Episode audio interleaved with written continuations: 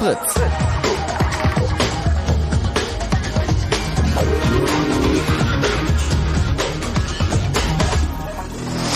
Blue Moon. Die zwei Sprechstunden.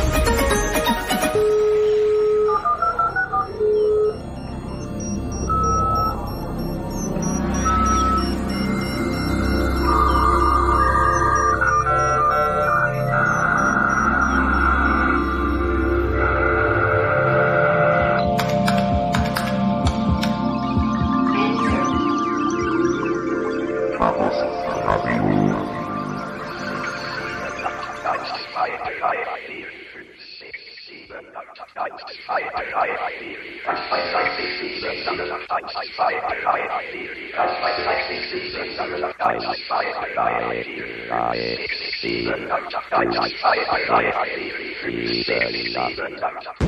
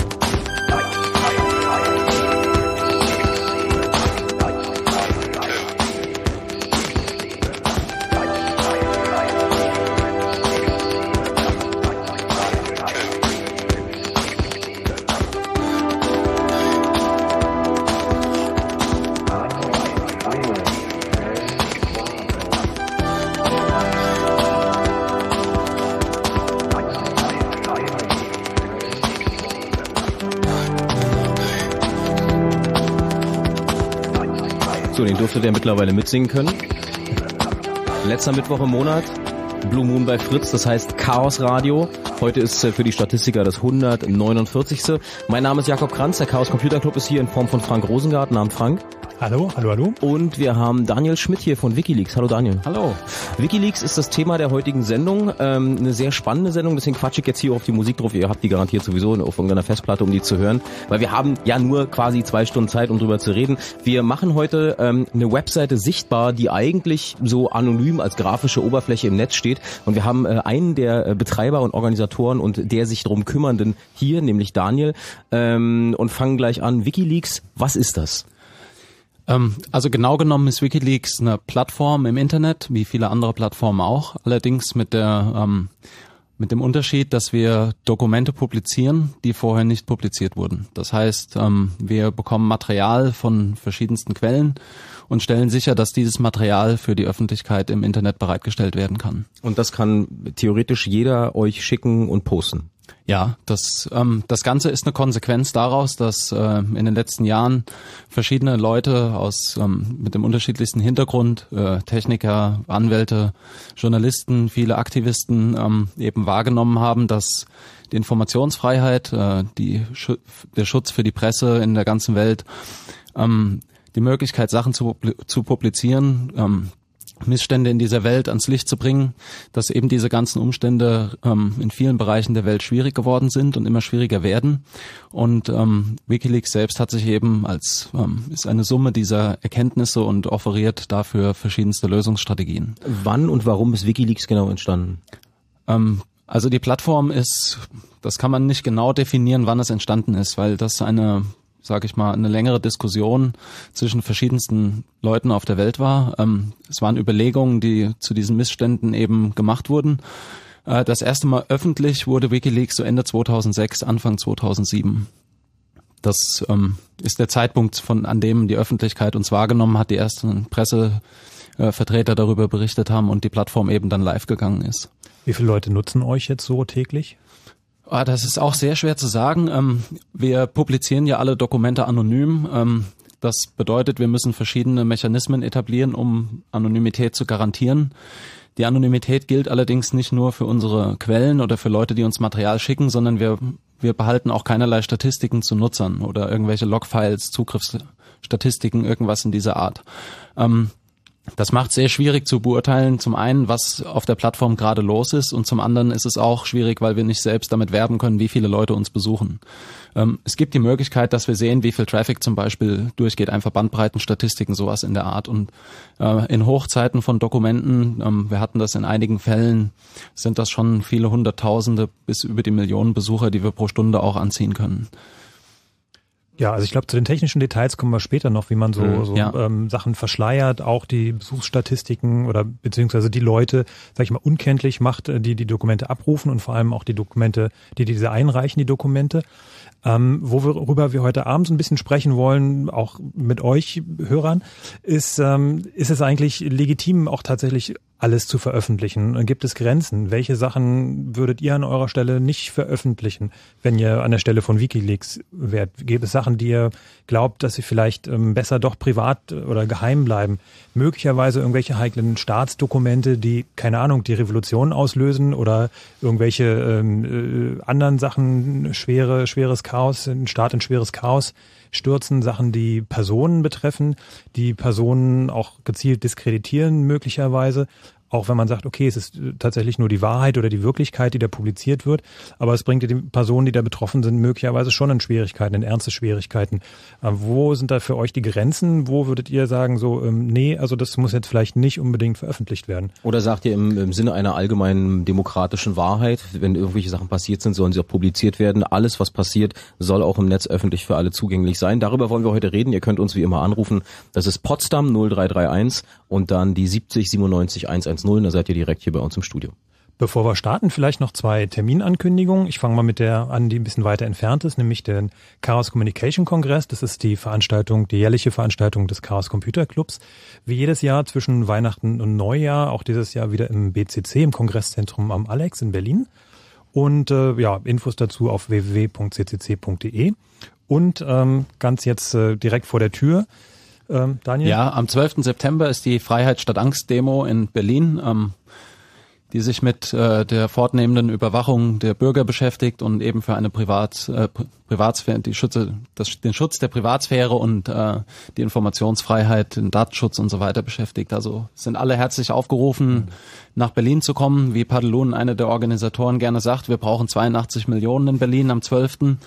Also von daher hoffentlich äh, werden einige Leute da erscheinen. Ja, es ist ein ziemlich breites Bündnis von vielen Organisationen, die dazu aufrufen, ich glaube auch Gewerkschaften sogar, also alle äh, Organisationen, die sich irgendwie äh, darum kümmern, dass ähm, Bürgerrechte, Privatsphäre, Datenschutz äh, verteidigt werden, ähm, rufen zu der Demo auf und engagieren sich da. Aufgerufen zu kommen ist eigentlich jeder, der sich in irgendeiner Form dafür interessiert, dass seine Persönlichkeits seine Persönlichkeit und seine Privatsphäre geschützt wird im Netz äh, Online-Durchsuchung, Stichwort, ähm, Stichwort Vorratsdatenspeicherung, was es da so alles gab in der letzten Zeit. Das ist genau euer Termin, 12. September in Berlin, 15 Uhr geht's los. Infos dazu gibt's natürlich auch im Netz. Aber jetzt lass uns mal zurückkommen zu äh, WikiLeaks. Ihr, ähm, um es einfach zu sagen, also ihr veröffentlicht Dokumente, die eigentlich nicht für die Veröffentlichung vorgesehen genau. sind, die ähm, Staatsgeheimnisse beinhalten oder interne ähm, Papiere von Parteien zum Beispiel, Firmenpapiere. In welcher Bandbreite bewegt sich das, was ihr veröffentlicht? Also das ist wirklich, ähm, es gibt fast alles. Also wir haben mittlerweile äh, einfach von, von sehr große Mengen an Ausrüstungslisten zum Beispiel, ähm, die kamen relativ früh in der Geschichte von WikiLeaks, ähm, was das amerikanische Militär betrifft. Darüber konnte nachgewiesen werden, dass es zum Beispiel verschiedenste als äh, chemische Kampfstoffe deklarierte äh, deklariertes Material im Irak gibt, entgegen der Aussage, dass die Amerikaner sowas dort eigentlich nicht haben. Mhm. Das ist ein Beispiel. Ähm, es gibt Dokumente aus Firmen, äh, die Korruption nachweisen, die den Missbrauch von Macht in Firmen oder in, Institu äh, in Institutionen oder äh, in irgendwo in der Regierung nachweisen. Ähm, wir haben Korruption nachgewiesen, zum Beispiel in Kenia in der Höhe von drei Milliarden Dollar. Da können wir vielleicht später als eines der ja. Beispiele noch drüber reden. Ähm, es gibt Dokumente zu verschiedensten Parteien, Strategien von Parteien. Es gibt Dokumente, die sich mit äh, der aktuellen Policy befassen, also damit, was äh, wie Politik gemacht wird, welche äh, Gesetze geplant sind. So hatten wir das ja zum Beispiel auch hier mit dem Sperrgesetz gegen Kinderpornografie. Ähm, es gibt einfach äh, die ganze Bandbreite an Informationen. So, dass dadurch, dass wir eben nicht steuern, welche Inhalte wir haben wollen, sondern wir sind getrieben von dem, was Menschen zu uns bringen, ähm, können wir das widerspiegeln, was Menschen auf der ganzen Welt einfach beschäftigt und äh, in welchen Umständen Menschen leben, in denen sie eben gewisse Sachen ans Licht bringen möchten. Das von daher, das, die Bandbreite ist so vielfältig wie das Leben, würde ich sagen. Wie viele, ähm, ähm um den Umfang ähm, fassen zu können, wie viele Dokumente kriegt ihr so pro Woche oder pro Monat oder ist das mittlerweile schon pro Tag? Also ja, also wir bekommen auf alle Fälle täglich neue Dokumente. Ähm, da muss ich vielleicht gerade einsteigen, einsteigend dazu sagen, äh, wir publizieren eigentlich alles. Ähm, das heißt, es gibt keine Relevanzbeurteilung von unserer Seite. Auf der anderen Seite publizieren wir aber nur wirkliche Dokumente. Das ist die einzige Einschränkung. Das heißt, wir publizieren nichts, was irgendjemand geschrieben hat aus seiner eigenen Erfahrung oder seiner eigenen Sicht, ohne dass es über ein faktisches Dokument belegbar ist. Mhm. Das heißt, ähm, das ist einer der Mechanismen, um sowas wie ähm, Gerüchten vorzubeugen, um auch den Missbrauch dieser Plattform zu verhindern. Das heißt, es geht wirklich direkt um Quellen sozusagen. Also genau, es geht um Quellen, die sich in der Regel auch an Journalisten wenden würden, für die es aber in vielerlei Hinsicht ähm, zum einen keine Möglichkeit gibt, vielleicht sich an Journalisten zu wenden, sicher, mhm. ohne selbst ein rechtliches Risiko einzugehen. Ähm, wir haben Beispiele, wo wir äh, Dokumente publiziert haben oder wieder publiziert haben, weil sie aus der Presse zensiert wurden. Das heißt, dass äh, selbst, die selbst eine Zeitung irgendwo auf der Welt, zum Beispiel in England, ist das ein großes Problem, ähm, bestimmte Inhalte selbst nicht rechtlich verteidigen kann vor jemandem, der diese zensieren möchte oder filtern möchte. Ähm, Aktuell zum Beispiel gibt es bei euch einen Artikel über den norwegischen Geheimdienst, der von einem norwegischen Sender TV2 oder so hieß, hieß er, glaube ja, ich, genau. der von denen nicht veröffentlicht werden durfte. Also er war schon fertig äh, ja. und dann hieß es von staatlicher Seite wahrscheinlich, der Artikel darf so nicht erscheinen und der steht jetzt bei euch. Ja, das also das sind genau genommen sogar zwei Dokumente. Äh, es gab zwei Veröffentlichungen, einmal in VG, das ist eine größere Zeitung, und eben bei TV2. Ähm, die sind beide auch veröffentlicht gewesen, wurden aber nach wenigen Stunden entfernt und es gibt auch keine Stellungnahme, warum. Im Kontext dazu gibt es einige äh, Journalisten in Norwegen, die von ihrem Verleger auch äh, hingewiesen wurden, dass sie zu viel über ähm, sich mit dem Geheimdienst in Norwegen beschäftigen. Da geht es im Moment ähm, kontextmäßig, soweit ich weiß, um äh, verschiedene neue Stellenbesetzungen zum Beispiel. Und das sind Informationen über Abläufe, die im Hintergrund stattfinden und das ist eben etwas, was der Geheimdienst nicht in der Öffentlichkeit sehen möchte. Da gibt es eine Menge schwedischer Autoren, die daraus großartige Krimis schreiben, zum Beispiel, genau mit solchen Geschichten. Das gibt's auch, ja. Aber ihr habt nicht nur, ich habe jetzt ganz kurz mal willkürlich ein paar Sachen ja. rausgegriffen, die bei euch stehen. Ähm, ihr habt nicht nur diesen Artikel über norwegischen Geheimdienst, also internationale Sachen. Es gibt auch ein Papier, ein internes, ein Aufruf der Jungen Union, den linken Kandidaten Bodo Ramelow zu boykottieren. Das kommt aus Thüringen. Ähm, ja. wo drin steht, so sind auch Besuche bei Wahlkampfveranstaltungen von Bodo Ramelow geplant, allerdings in Zivil äh, und ohne dass primär die CDU oder das Team Thüringen damit in Verbindung gebracht werden soll. Um die Wirksamkeit in der Öffentlichkeit zu erhöhen, sollen die kontrastierenden Aktionen, also die gehen ja. zu seinen Wahlkampfveranstaltungen, äh, als Aktionen von der Jungen Union ausgehen und damit nicht dem Ansehen von der CDU und dem Team Thüringen schaden. Genau, das ist das ist zum Beispiel eines der Beispiele, wo wir in einem aktuellen politischen Prozess, der jetzt gerade stattfindet, ähm, Transparenz schaffen können. Und so kann jeder, der dieses Dokument liest, schwarz auf weiß sehen, dass auch wieder im Verborgenen eigentlich äh, geplant wird, dass es eine Positivkampagne gibt, die die CDU selbst bestreitet und dann gibt's die junge Union, die etwas im Hintergrund agiert und versucht, die Kampagne der Linken in irgendeiner Art und Weise zu schaden. Also Wahlkampf so. funktioniert, funktioniert nicht nur so, dass die Leute bei euch im Kiez Plakate kleben, Stifte Nein, verteilen und Lollis verteilen, sondern da gibt's noch ganz andere Sachen im Hintergrund. Das ist der Blick hinter die Kulissen ja. in diesem Fall für etwas, was im Moment passiert. Und das ist ein sehr großes und sehr ein, ein, ein wertvolles Dokument, so etwas zu sehen und damit auf die auf etwas reagieren zu können, was heute passiert. Mhm. Das ist, warum Transparenz so wichtig ist, damit der Bürger sehr informierte, gut informierte Entscheidungen treffen kann und diese Entscheidungen die, die bestmöglichen sind für die Welt von morgen. Jetzt muss ich aber da schon gleich nochmal ähm, nachhaken. Ähm, prüft ihr denn diese Sachen? Also das heißt, wenn ihr jetzt dieses Dokument bekommen habt, ähm, überlegt ihr, okay, ist es jetzt wirklich ähm, ein von der CDU bzw. Jungen Union geleaktes Dokument? Oder es könnte ja auch sein, dass genau die Gegenseite dieses Dokument erstellt hat und euch dann als echt ähm, zugespielt hat, ähm, um genau das Gegenteil zu bewirken. Ja, also es ist so, wir haben natürlich ein ähm, einen redaktionellen Prozess. Und dieser redaktionelle Prozess ist da, um zum einen zu klären, ob das Dokument schon öffentlich ist. Ähm, wenn es öffentlich ist, ist es für uns nicht weiter relevant. Weil ihr, weil ihr es dann nicht mehr publizieren ja, müsst. Es sei denn, es wurde irgendwo zensiert oder es mhm. ist rechtlich bedroht. Dann machen wir das auch. Ähm, und zum anderen prüfen wir dann natürlich, ob das Dokument echt ist. Das ist das, ähm, die Prüfung, die wir vornehmen. Das geschieht eigentlich in, äh, auf drei verschiedenen Ebenen. Ähm, wir nehmen eine technische Prüfung vor, das ist sowas wie eine forensische Untersuchung. Das heißt, wir können, wenn wir digitale Dokumente haben, feststellen, ob an dem Dokument etwas verändert wurde, wann wurde das Dokument zuletzt bearbeitet, von wem wurde das bearbeitet. Ähm, das sind alles erste Indizien, die zeigen, ob ein Dokument echt aussieht.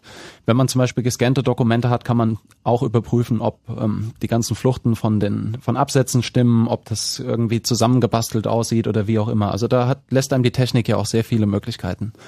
Das zweite ist, dass wir natürlich eine Kontextprüfung machen. Das heißt, wir prüfen, ist bekannt, dass es dieses Dokument gibt? Ist das, stimmen die Eckdaten dieses Dokuments, was zum Beispiel die, das Veröffentlichungsdatum betrifft? Ähm, der Kontext, der im Dokument zu finden ist und eben auch eine inhaltliche Prüfung. Das heißt, ähm, ergibt das Sinn? Passt das in den geschichtlichen Zusammenhang zum Beispiel? Ähm, wir haben ein großes Netzwerk an Experten, mit denen wir sprechen können, die uns sagen können, wie wahrscheinlich die Echtheit eines solchen Dokuments zum Beispiel ist oder ob das Dokument falsch ist. Ähm, das sind eben ganz verschiedene Ansätze, über die wir uns der Wahrheit zu einem Dokument immer annähern. Und von den Hunderttausenden publizierten Dokumenten bisher haben wir alle Dokumente auch richtig eingeordnet. Ähm, es gibt ein paar Beispiele, die gelegentlich genannt werden, äh, wo wir Dokumente publiziert haben, die Fälschungen waren. Aber die sind dann auch markiert als Fälschung und das ist extrem wichtig gewesen, diese Fälschungen der Öffentlichkeit gegenüber zu outen, um auch sicherzustellen, dass nicht andere Medien, denen das zugespielt wird, die mhm. vielleicht nicht mhm. auf dieselben Arten und Weisen mhm. prüfen können wie wir, ja, damit das da nicht für voll genommen wird. Das heißt, also das, der, der, ja, Entschuldigung. Genau, meine Frage war wahrscheinlich genau die gleiche. Das heißt, dass euch werden schon auch gezielt Fälschungen zugespielt. Ja, also es gibt dieses ähm, ganz in Deutschland sehr weit verbreitete Beispiel als quasi Negativbeispiel zu uns. Ähm, was ganz falsch eingeordnet ist eigentlich äh, zu Steve Jobs. Das heißt, wir haben von Steve Jobs, dem äh, Chef der Firma Apple, ein Dokument bekommen, was ähm, seinen AIDS-Test oder angeblichen AIDS-Test darstellt, der positiv ausgefallen ist. Ähm, dieses Dokument wurde, ähm, wurde publiziert oder wurde versucht bei uns zu publizieren, um den Apple-Aktienkurs zu beeinflussen. Und genauso haben nicht nur wir dieses Dokument bekommen, sondern wir haben über Kontakte erfahren, dass es zum einen in äh, Börsenkreisen zirkuliert wurde, da wo die Leute sowas eben mhm. äh, wo so, wo so eine Nachricht Geld wert ist, ja. Ja, genau, wo das Dokument Geld wert ist. Mhm. Und äh, zum anderen auch bei anderen Medien. So, und wir haben das forensisch untersucht, haben festgestellt, dass das Photoshoppt war. Das war ähm, damals, glaube ich, eine Bilddatei. Und genauso haben wir festgestellt, dass es einfach inhaltliche Widersprüche gab im Kontext. Also die Firma, die dieses Dokument angeblich ausgestellt hat, hat zu diesem Zeitpunkt der Ausstellung noch gar nicht existiert. Also es waren einfach inhaltliche Ungereimtheiten. So. Und es war extrem wichtig, dieses Dokument als Fälschung zu outen und ganz klar zu sagen, niemand darf das ernst nehmen, weil sonst nämlich irgendjemand anders drauf reinfällt und dann am Ende der, vom Tage irgendein virtueller Aktienkurs beeinflusst wird. Mhm. Und da sind wir auch bei einem der Probleme unserer Gesellschaft, dass diese ganzen das ganze fragile Gebilde Wirtschaft, das wir in der Welt haben, ist so abhängig von Informationen und ist so virtuell gebunden an spekulative Informationen, dass es beschützt werden muss. Es muss sichergestellt werden, dass wir keine keine falschen Informationen eben daran lassen, ja, und dass der dass der Bürger möglichst viele Fakten hat, um sinnvolle Entscheidungen zu treffen. Ähm, um bei diesem Beispiel zu bleiben, du hast gesagt, ihr habt nachgewiesen, dass das eine Fälschung war, habt es dann als Fälschung an sich publiziert. Ja. Ähm, ließ sich dann auch, ohne jetzt Namen zu nennen, ließ sich zurückverfolgen, von welcher Quelle das kam, die also Interesse daran haben, diesen Aktienkurs von der Firma zu beeinflussen. Also könnt ihr nachvollziehen, wer solche Informationen rausbringt, um dann möglicherweise auch äh, rechtliche Schritte einzuleiten? Ja, also unser Interesse ist natürlich nicht, irgendwen zu verfolgen. Dass wir publizieren das ein Dokument als das, was es ist. Ähm, wir haben in dem Fall damals ein bisschen recherchiert und das es ist nie bewiesen worden oder so, aber es war relativ wahrscheinlich, dass das aus der Blogger-Szene irgendwo kam. Mhm. Da gab es zeitgleich oder mehr oder weniger zeitgleich in einem der Blogs noch eine Veröffentlichung und das sah ein bisschen danach aus, als hätte jemand versucht, da ein bisschen Aufmerksamkeit zu gewinnen. Mhm. Ja? Mhm. Aber da wir eben anonym arbeiten, ist es sehr schwer zu sagen, wo sowas herkommt. Und wir wollen auch eigentlich in den meisten Fällen das gar nicht wissen. Du hast gerade, du hast gerade in Ansätzen beschrieben, wie WikiLeaks arbeitet und welcher Aufwand dahinter steckt, ja. wenn ihr ein Dokument bekommt, um das nachzuprüfen. Ähm, du bist einer von vielen die sich da engagieren und die ihr Leben und ihre, ihre Zeit darin investieren. Wie viele Leute sind denn an diesem Projekt WikiLeaks beteiligt? Also das muss man ein bisschen in zwei verschiedene Lager aufteilen. Also es gibt einen relativ harten Kern, sage ich mal, von Leuten, die sich mit nichts anderem mehr beschäftigen. Dazu gehöre auch ich, äh, mit einigen anderen Leuten, die auf der Welt verteilt daran arbeiten. Ähm, das ist natürlich dadurch, dass wir kein formales Funding haben, also wir haben niemanden, der uns finanziert, formal außer das, was wir an Einzelspenden zum Beispiel bekommen. Ähm, diese Leute brauchen natürlich eine gewisse Flexibilität, um ihre Zeit so stark, dahin, so stark investieren zu können. Ähm, Deswegen ist diese Gruppe etwas kleiner. Es gibt eine sehr große Gruppe an Leuten, die uns unterstützen auf die vielfältigste Art und Weise. Also man kann uns ganz einfach helfen, indem man einen Server irgendwo haust, irgendwo auf der Welt. Das haben wir mit sehr vielen Maschinen so. Das heißt, man bezahlt die Miete für den Server irgendwie im Monat und stellt ihn uns zur Verfügung. Ähm, Davon gibt es einige Leute. Es gibt andere Leute, die machen für uns technische Entwicklungsarbeiten, um eben Programmieraufgaben zu übernehmen, die sehr wichtig sind im Rahmen unserer Plattform. Ähm, genauso gibt es eine Riesenschar von Anwälten, die mit uns zusammenarbeiten und wenn es brenzlig wird, uns verteidigen und uns beraten und so weiter. Dann gibt's die ganzen Leute, die helfen, Dokumente zu prüfen. Das heißt, wir haben Ansprechpartner aus allen möglichen Spezialgebieten, die wir kontaktieren können, wenn wir jetzt ein Dokument haben aus einem bestimmten Bereich.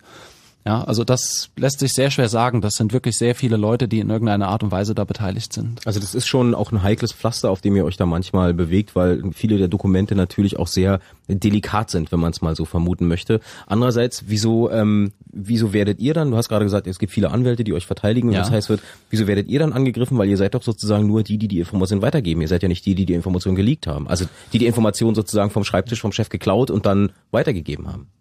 Wir hatten da ja in, in, in Deutschland oder hier in der Nähe auch die ähm, sogenannte, diesen Cicero-Fall, mhm. ähm, wo es einfach darum ging, eigentlich nicht die eigentliche Quelle zu bestrafen, sondern eher die Journalisten, quasi die Überbringer der, der schlechten Nachrichten. Und dann gab es ja auch eine Hausdurchsuchung und alles. Und ähm, zumindest hier in Deutschland war es ja eine Weile gang und gäbe, dass man eher die Überbringer der Nachrichten versucht anzugehen, anstatt wirklich äh, der Quelle versucht nachzugehen. Also die zwar auch, aber trotzdem ist es immerhin noch so, und das haben ja dann auch die äh, entsprechenden Gerichtsurteile äh, bestätigt, dass es also tatsächlich nur um die Leute geht, die diese Infos ja noch wirklich geleakt, also nicht geleakt, sondern mal rausgegeben, weitergegeben haben an die Öffentlichkeit. Und äh, nicht die Leute, die sie dann letztendlich veröffentlicht haben.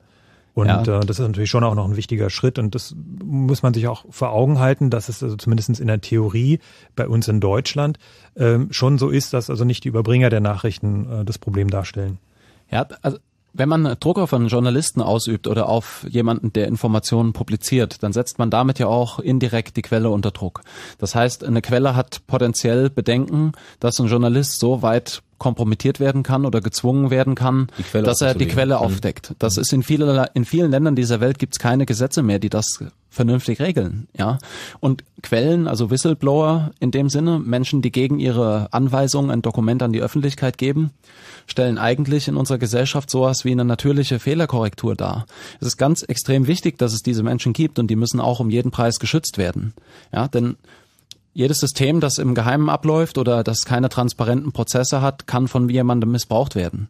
Und wenn jemand den Missbrauch beobachtet und entscheidet sich dafür gegen seine eigene, gegen seine eigenen Interessen ähm, ein Risiko einzugehen und diese Informationen nach außen zu geben, dann muss es Mechanismen geben, die diese Menschen schützen. Und das ist einer der Gründe, warum auch diese Plattform konzipiert wurde. Ja, und das ist eine technische Umsetzung dieser Idee. Welche, du hast gerade gesagt, äh, wir waren gerade bei den rechtlichen Geschichten und so. Welche rechtlichen Schritte gab es denn in der Vergangenheit gegen WikiLeaks?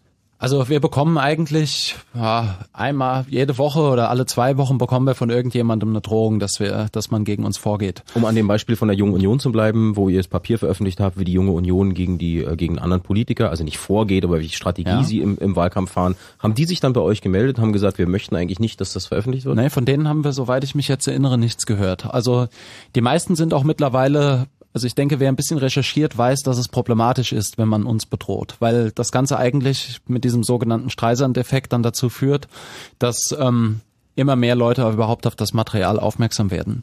Im prominentesten Fall hatten wir das ja 2008, Anfang 2008 mit der Bank Julius Baer. Da haben wir Dokumente publiziert, sehr viele Dokumente, die ähm, hunderte Millionen in Steuer ja, Steuerumschiffung und Versicherungsvehikeln ähm, in den Cayman Islands, also in einer Offshore-Bank nachgewiesen haben.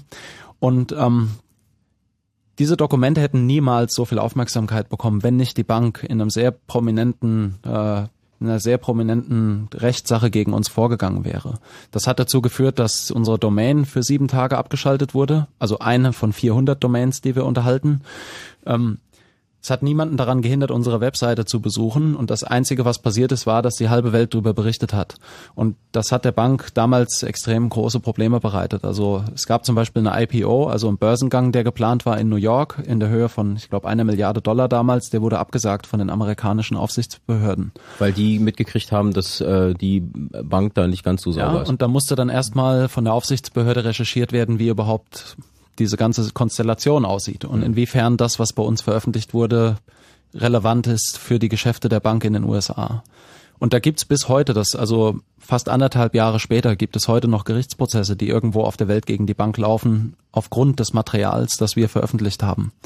Das, es gibt regelmäßig heute noch ganze, äh, ganze Doppelseiten in Zeitungen, die publiziert werden mit einer Hintergrundstory zu einem der Fälle, die da äh, publiziert sind ist extrem wichtig, ja. Und es, es hilft zum einen zu verstehen, wohin das Geld in dem Fall gewandert ist, aber was viel wichtiger ist, es hilft zu verstehen, wie diese Mechanismen funktionieren und welche Mechanismen man sich bedient, um solche, solche Schlupflöcher zu bauen und auszunutzen. Aber ähm, warum publizieren andere denn sowas nicht? Also wenn es gerade so ein um mal diesem, bei diesem einen Beispiel zu bleiben, äh, mit Julius Bär, ähm, da hätte derjenige, der das Dokument hat, hätte sich doch wahrscheinlich eine goldene Nase verdienen können damit, wenn er das an, an Zeitungen verkauft hätte, an Geheimdienste, an äh, andere Anwälte, weiß nicht was alles. Wer auch immer Geld zahlt dafür. Wer auch immer Geld zahlt dafür. Mhm. So, warum ist er zu euch gegangen und hat auf die Möglichkeit verzichtet? Ähm, also ich glaube, das ist ein ganz großer äh, Fehlschluss hier. Niemand, erstens würde fast niemand dafür Geld zahlen. Also das ist sehr verpönt in den Medien Geld für Quellenmaterial zu zahlen. Das bei manchen Zeitungen hier in Deutschland oder Magazinen war das vielleicht gelegentlich üblich, aber in der Regel in der internationalen Presse macht man das eigentlich nicht. Ähm, das zweite Problem bei der Sache ist, dass niemand den rechtlichen Status hat wie wir. Das ist halt auch eine der Sachen, die wir anbieten können. Ähm, wir sind rechtlich nicht wirklich angreifbar. So, ich würde uns jetzt nicht als rechtsfreien Raum bezeichnen, aber wir kommen schon in diese Richtung eigentlich, weil wir eben so kompliziert sind oder die ganze Organisation so kompliziert ist, dass wir so viele Jurisdiktionen abdecken mit dem einfachsten Sachverhalt, dass gar nicht wirklich klar ist, in welcher Jurisdiktion also mit, welche welchen, mit welchem Gesetz man euch jetzt querkommen kann. Ja, mhm. also jede, alle unser, also alles, was über das Portal passiert, wird technisch, was das Routing betrifft, durch verschiedene Länder geroutet. Und das bedeutet, dass in diesem Fall ähm, eine Kommunikation in diesen Ländern zwischen einer Quelle und einer journalistischen Institution zum Beispiel stattfindet. Und diese que Länder haben alle, wie zum Beispiel in Schweden oder auch in Belgien, extrem starke Gesetze zum Schutz von Journalisten. So, das ist eigentlich jedem Angriff gegenüber, ist das das Entgegengesetzte. Das heißt, wir können sogar jeden, der uns angreift, aktiv in diesen Ländern verfolgen, weil es illegal ist, in diesen Ländern gegen uns vorzugehen. Ja, und die meisten, die meisten Presseinstitutionen hier haben eben nicht diese Aufstellung. Und es ist nicht möglich, das Material zu verteidigen. Das sind rein ökonomische Faktoren, die dann greifen. Gerade wenn man nach England schaut zum Beispiel, die Presse in England hat vor einem englischen Gericht keine Möglichkeit mehr heute, Material vor der Zensur durch jemanden, der mehr Geld hat, zu verteidigen. Ja, es gibt dieses berühmte UK Libel Law, das besagt, dass ein Journalist, der eine Story publiziert, wenn er wegen übler Nachrede verklagt wird, den Beweis erbringen muss, dass es keine üble Nachrede ist. Das heißt, der Kläger gegen den Journalisten kann beliebig lange das, was der Journalist an Beweisen erbringt, anzweifeln. Der Prozess läuft und läuft und läuft. Es fallen Kosten an und es wird der gewinnen, der mehr Kapital hat, um diesen Prozess fortzusetzen. Und wer das in dem Fall ist, es eigentlich liegt eigentlich auf der Hand. Ja, ja, das ist ein Gesetz, was geschaffen wurde in England, um äh, Adlige zu schützen dafür, dass äh, ihre geheimen Sachen irgendwo exponiert werden. Das ist so alt, dass es uns heute extreme Probleme macht. Und in England in der Presse wird wird die ganze Geschichte neu geschrieben. Ja, ganze ganze Zeitungsarchive sind heute nicht mehr akkurat, wo wo Geschichten entfernt wurden, ohne dass es irgendjemand mitbekommen hat im stillen Kämmerlein. Ja, und wir alle denken eben, dass unsere digitalen Archive, das Internet ist alles akkurat. Wir verlassen uns darauf, dass wir die Informationen haben, dass das, was einmal in der Zeitung stand, auch in zehn Jahren noch da sein wird und wir eben unsere Geschichte vollständig wissen. Aber es ist nicht der Fall. Wir beobachten hier im Chaos Radio heute eine extrem spannende Geschichte. Wir haben gerade so ein kleines bisschen in den Schuhkarton reingeguckt, der Wikileaks heißt. Es gibt noch viel, viel mehr spannende Sachen zu erfahren in dieser ganzen Geschichte. Chaos Radio geht noch weiter bis 22 Uhr. Daniel Schmidt von Wikileaks ist hier. Frank Rosengart bleibt vom CCC bleibt auch noch da. Wir haben ganz kurzes Fritz Info mit Nachrichten, Wetter und Verkehr und dann sind wir gleich wieder bei euch. Vor einem Jahr startete ein weltweit einzigartiges Filmexperiment. 80 Kamerateams, über 400 Mitarbeiter, 750 Stunden Filmmaterial und knapp 3,5 Millionen Hauptdarsteller. Das Ergebnis? Ein Film, wie es sie noch nie gegeben hat. Und den könnt ihr jetzt sehen. Im RBB Fernsehen in Echtzeit. Fritz präsentiert 24 Stunden Berlin. Samstag, 5. September von 6 Uhr morgens bis 6 Uhr morgens. 24, 24 Stunden im RBB Fernsehen. Und die Fritzen gucken's mit euch zusammen. Kommt einfach vorbei. Ins Schwarze Café in der Kantstraße Berlin-Charlottenburg. Mehr Infos fritz.de. Samstag, 5. September. 24 Stunden Berlin. Eine Stadt, ein Experiment. Fritz. Und das hört man. 2231. Fritz Info. Nachricht. Mit Liane Gruß. Gesundheitsministerin Ulla Schmidt muss nach ihrer Dienstwagenaffäre vorerst nicht mit Konsequenzen rechnen. Nach der Befragung durch den Haushaltsausschuss des Bundestages sagte sie, es seien alle Richtlinien beachtet worden und die privat gefahrenen Kilometer gesondert abgerechnet worden. Auch Wirtschaftsminister zu Guttenberg musste sich wegen eines umstrittenen Auftrages in einer Anwaltskanzlei rechtfertigen. Er wies darauf hin, dass das Ministerium auf externe Beratung angewiesen war, weil bei der Entwicklung eines Bankengesetzes die Kompetenz gefehlt hätte. In Lindow im Kreis Ostprignitz-Ruppin hat es eine Schlägerei mit fremdenfeindlichem Hintergrund gegeben. Laut Polizei gingen Jugendliche aus dem Ort und türkischstämmige Jugendliche aus Berlin aufeinander los. Bei der Schlägerei kamen unter anderem Baseballschläger zum Einsatz. Es gab zwei Verletzte.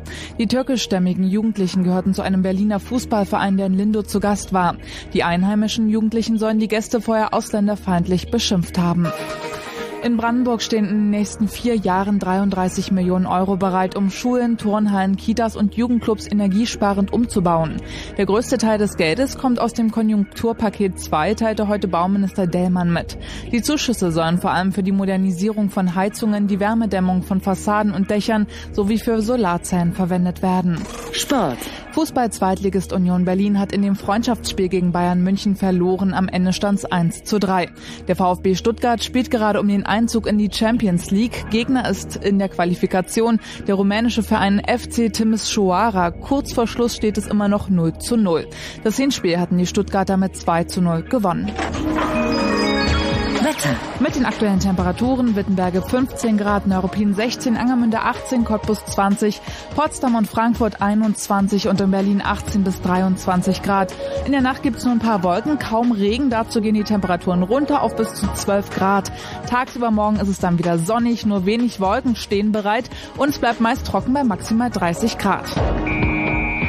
Verkehr. Auf dem Stadtring auf der A100 in Berlin, da kann es immer noch mal wieder stockenden Verkehr geben. Ansonsten Reutz, gute Fahrt. Liane Gruß war das mit dem Fritz Info. Die Frage im äh, Blue Moon im Chaos Radio heute an euch. Darf wirklich alles an Dokumenten publiziert werden oder wo ist für euch die Grenze, an der ihr sagt, das ist bitte nur für mich und sonst für niemanden zu, zugänglich? Da könnt ihr mitdiskutieren 0331 70 97 110 bei uns zu Gast und das Thema ist Wikileaks.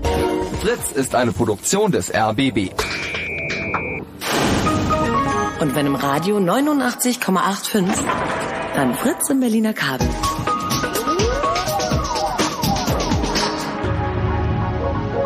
Blue Moon. Die zwei Sprechstunden. Chaos Radio Teil 149. Mein Name ist Jakob Kranz, ihr seid bei Fritz. Herzlich willkommen. Daniel Schmidt von Wikileaks ist bei uns. Hallo Daniel nochmal. Hallo. Und Frank Rosengart vom CCC ist auch da. Hallo Frank. Hi. Und, ach, siehst du, Knopf drücken. Hi. Ha, da ist er wieder. Ihr könnt uns anrufen, 0331 70 97 110 und am Telefon ist Faruk. Ähm, jetzt geht hier gerade. Jana, du kannst mir ruhig wieder, wieder rüberschieben. Hm. Ja, wir warten, wir warten. Ach, da ist er. Wer, wer schiebt hier wen? Hallo Faruk, du bist jetzt, du bist jetzt im Studio. Grüß dich. Ach so, ach, guck an. Ja, erstmal äh, einen schönen Abend noch. Äh, herzliche Grüße. Ja, von wo an rufst du an? Äh, ich rufe an aus Bergheim, Nähe, Nähe Köln. Mhm. Ne? Und ähm, ich höre euch eigentlich immer zu und jetzt habe ich mir gedacht, ich rufe mal an hier. Lassen wir das, Und das ganze Geschnösel, wir haben uns lieb, lieb weg, kommen wir gleich ja, zur wir haben Frage. uns auch gar nicht so wirklich lieb jetzt. äh, und zwar äh, mit diesem Wik Wikileaks, ist das eigentlich nur so für ähm, große Sachen, in Anführungsstrichen? Also für große Firmen, solche Geschichten oder es geht das auch schon mal ins Kleine? Ähm, also das ist, wie ich schon versucht hatte vorher zu erklären, wir nehmen keine Beurteilung vor. Das heißt, wir Genau. sagen nicht, das ist uns groß genug oder das ist, ist uns zu klein. Ähm, Wir haben sehr viele Beispiele ähm, aus verschiedensten Bereichen der Welt, wo Dokumente sind, die nur für eine ganz kleine Community, für irgendwo die lokale, irgendein kleines Dorf oder eine kleine Gemeinschaft eben relevant sind. Ähm, für kleine Firmen. Es, ist, es geht vom Prinzip darum, dass wenn jemand was ans Licht bringen möchte, wir eben dies, das Versprechen an diese Person geben, ihm dabei zu helfen.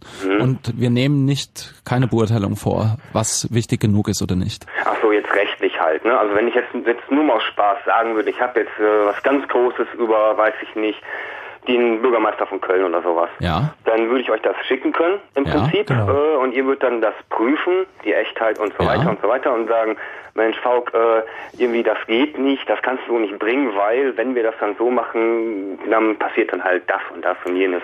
Nein, das So würden wir dir nicht sagen, sondern Okay, wir würden dir okay. sagen, das Dokument sieht echt aus und wir publizieren dir das. Ach so, okay. Das Oh, ist, ja. Also dann habt ihr äh, habt ihr da irgendwie schon irgendwelche Schwierigkeiten irgendwie, weil ich kann mir vorstellen, so in äh, politischen Kreisen, dass man das nicht so wirklich gerne sieht, ne? ja, also wie gesagt, wir haben äh, alle zwei Wochen mindestens bekommen wir rechtliche Drohungen von irgendwem. Ähm, der letzte Fall war jetzt, äh, da haben wir Korruption in einer, oder den Missbrauch, sagen wir, in einer ähm, Charity in, in England nachgewiesen.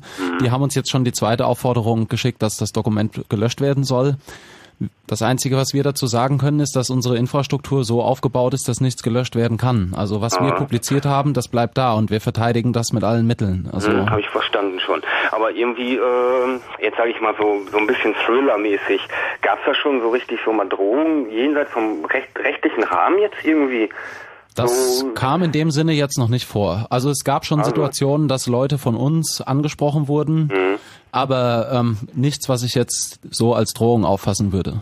Ach so, ja, gut, ähm, das war's dann auch. Mehr wollte ich jetzt auch gar nicht wissen. Alles mach ich klar. mal die Leitung frei für die anderen und äh, einen schönen Abend Ja, danke. weiter. ne? Schönen Abend, Okay, tschüss. Ja, tschüss. Jo, Aber die Frage, die dahinter steht, ist natürlich richtig, welche Art von Dokumenten publiziert ihr? Du hast gerade gesagt, wir publizieren eigentlich alles. Ja. Ich habe noch mal ganz kurz noch eine, eine Frage zu dem besagten Charity oder Dokument dieser Charity-Organisation. Wenn die sagen, nehmt es runter, begründen die das eigentlich? Also sagen die, äh, nehmt es runter, weil wir wollen es so? Oder sagen die, äh, nehmt es runter, weil das ist eine Fälschung oder da werden Geschäftsgeheimnisse verletzt oder also In der Regel geht's bei sowas, das ist auch eine sehr interessante Entwicklung insgesamt. Es wird eigentlich immer sowas wie Copyright nach vorne geschoben. Es ist mittlerweile sogar so, dass äh, fast jeder Anwalt, der uns was schreibt, äh, in seinem Schreiben drinne stehen hat, dass dieses anwältliche Schreiben ein Copyright hat und er die Veröffentlichung dieses Schreibens somit verbietet. Weil ihr es ver- veröffentlichen würdet, wäre es eine Urheberrechtsverletzung. Wir veröffentlichen immer, was Anwälte uns schicken. Das ist Teil der Transparenz, die wir bieten müssen. Und wir müssen auch natürlich feststellen können, dass jemand versucht, die Publikation von einer Information zu verhindern. In vielerlei Hinsicht, ähm, gerade in den Anfangszeiten, als die meisten Anwälte noch nicht wussten, wie sie mit uns umgehen sollen, ähm, also nicht, dass es heute wirklich wissen, aber wo man noch gar nichts wusste, ähm, kam es vor, dass Dokumente darüber verifiziert wurden, dass die Anwälte nachgefragt haben. Es hieß, also wir hatten Dokumente, die zum Beispiel von der Northern Rock Bank in England, ähm, da ging es um verschiedene Informationen zu dieser Bank kurz vor dem Kollaps. Ähm, das hatte die englische Presse versucht zu publizieren, das wurde untersagt. Wir haben dieses Material vorrangig gehalten und das wurde endgültig in all seinen Details erst bestätigt darüber, dass die Anwälte massiven Druck gemacht haben. Ja, ähm, Das sind Mechanismen, die sich halt auch dynamisch dann ergeben. Also um es einfach zu erklären, ihr kriegt ein Dokument, in dem steht drin, Fakt XY hat mit dieser Bank zu tun. Die Bank sagt, dem ist alles nicht so, ihr dürft es nicht publizieren. Und erst der Anwalt, der euch ein Schreiben schickt, sagt dann, bezüglich des Punktes mit Fakt XY habe ich hier folgende Einwände ja. und damit wisst ihr, okay, stimmt. Es geht zum Beispiel dann nicht um üble Nachrede, sondern um das Verletzen von Geschäftsgeheimnissen. Mhm. Und wenn ich Geschäftsgeheimnisse verletze, dann wird zumindest implizit gesagt, dass das, was publiziert wurde, auch der, Ta der, der Wahrheit entspricht. Mhm. Gibt oder gab es Dokumente, entschuldige bitte, Frank, bitte, bitte. gibt oder gab es Dokumente, bei denen ihr äh, gesagt habt, das können wir nicht veröffentlichen? Womit wir ja wiederum bei der Frage der Sendung sind, gibt es Grenzen, wo man sagt, das kann man nicht rausgeben? Also wir haben natürlich, wir bekommen sehr viele Zusendungen, die von irgendwem selbst verfasst wurden. So und diese Zusendungen können wir, die sind in vielerlei Hinsicht ähm, auch interessant, aber wir können sie einfach nicht annehmen, weil es keine Möglichkeit gibt, das über, über ein Dokument zu verifizieren. Ähm, das tut uns sehr leid, aber das sind Dokumente, die wir halt regelmäßig ablehnen müssen. Ähm, ansonsten haben wir keine Informationen bekommen, die wir nicht veröffentlicht hätten. Ich glaube, es gab ganz am Anfang mal einen Fall, da hat uns jemand für Saringas das Rezept geschickt.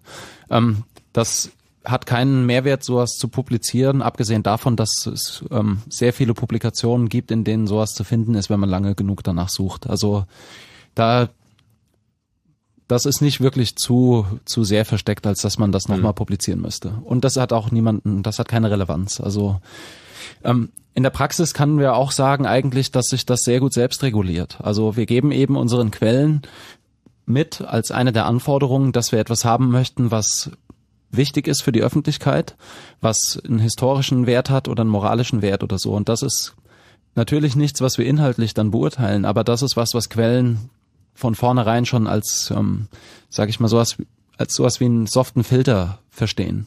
Und die meisten Leute schicken uns auch nichts, was dann, was total bogus ist und keinen Hintergrund hat oder irgendwas in dieser Art. Also du hast vorhin gesagt, dass ähm, die Anwälte gerade in der Anfangszeit noch gar nicht wussten, wussten, wie sie mit euch umgehen sollen, also wie sie das handhaben sollen. Ähm, das muss ich mal fragen, äh, bringt es denn überhaupt was, wenn Anwälte schreiben? Also ist, ist es irgendwie sinnvoll, dass ein Anwalt überhaupt auch nur eine Minute der Zeit drauf verwendet, euch äh, mit euch in Kontakt zu treten und euch äh, freundlich zu bitten, äh, dieses Dokument vielleicht dann doch offline zu nehmen? Nein. Also meiner Meinung nach, ich sehe keinen Zusammenhang, in dem jemals es dazu führen könnte, dass etwas zurückgenommen wird.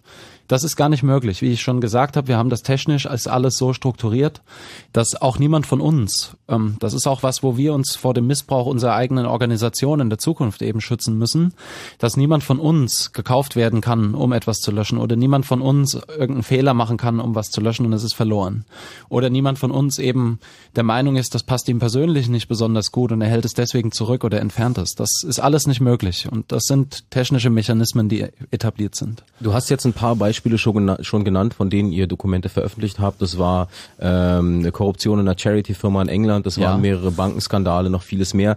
Ähm, wo kommen denn diese, wo kommen denn diese Dokumente her? Was also, was was sind das für Quellen? Wer tauchen die zufällig auf? Sind das Leute, die daran arbeiten, aber es nicht veröffentlichen dürfen und sich an euch wenden? Äh, kriegt ihr dann noch eine Argumentation dazu, warum sie das jetzt an euch schicken? Weil du hast ja gesagt, ja. In, der, in der Presselandschaft ist es mittlerweile unüblich, Geld für Informationen zu zahlen. Also sie wenden sich ja speziell an euch. Was, was sind das für Quellen? Ja, also ähm, unsere Quellen sind ja anonym. In, sagen wir 90 Prozent der Fälle oder 95 Prozent der Fälle treten die Quellen nicht mit uns in Kontakt. Ähm, wir aber ihr kriegt das Dokument dann irgendwie. Ja, das Dokument wird uns hochgeladen. Mhm. Ähm, es gibt bei uns auf der Webseite so eine Submission-Form, da kann man hingehen, kann das Dokument eben hochladen. Und wir haben sechs Fragen, die wir der, der Quelle stellen, um eben bestimmte Punkte abzuklappern. Da gehört dazu, wen könnte man kontaktieren, um das Dokument zu verifizieren. Das heißt, eine Quelle, die den Kontext sehr gut kennt, kann sagen, ruft doch den und den an oder schreibt da und dahin. Wenn ihr einen Kontakt braucht, die können dazu was sagen. Genauso fragen wir danach, was die Motivation ist für eine Quelle, um das eben verstehen zu können, ohne dass jemand, also die Quelle bestimmt, zu welchem Grad sie sich selbst entblößt.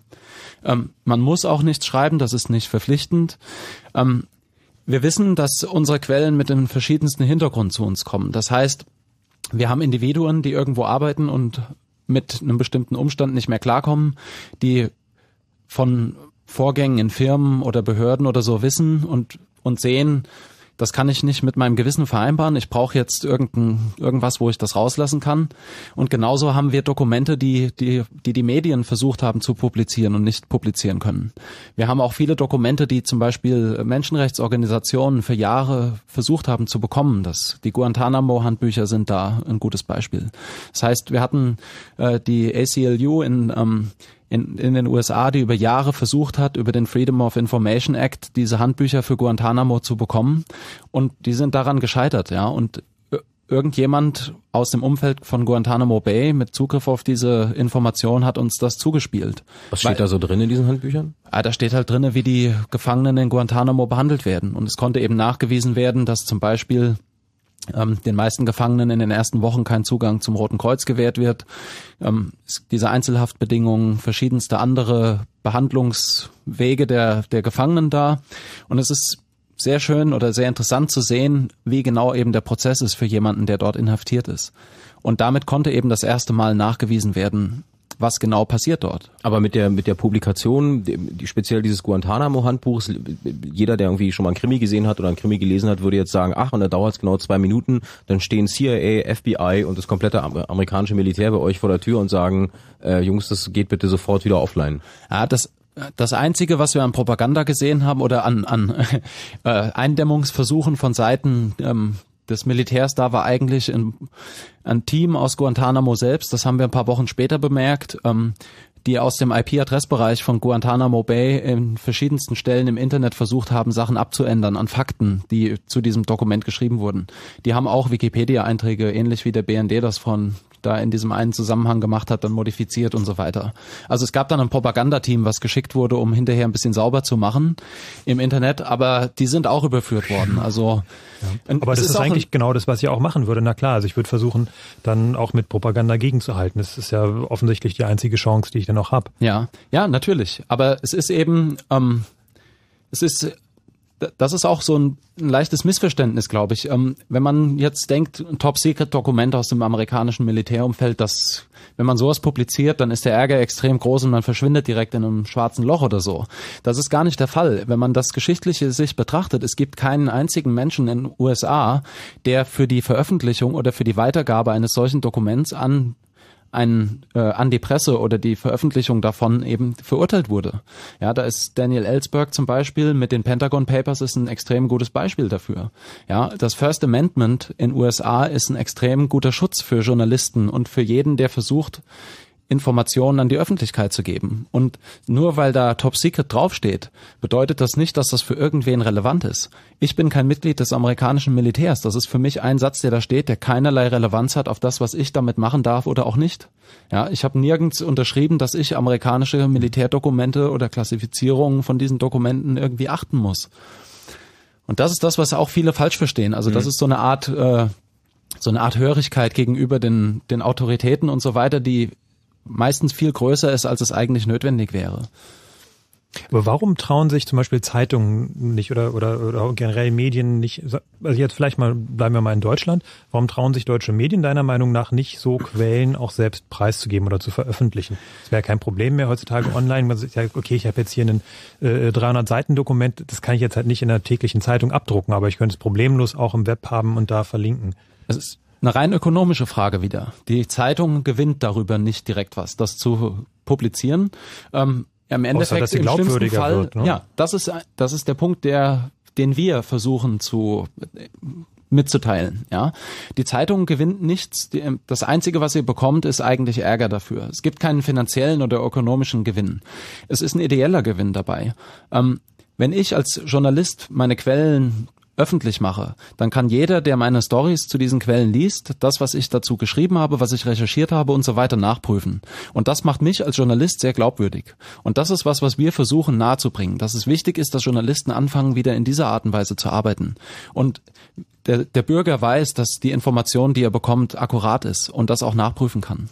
Ja, das ähm, wir sehen halt leider auch, dass viele Journalisten die Dokumente, die sie haben, ja, horten und das so eine Art Statussache ist. Ähm, wie viele Dokumente habe ich im Petto?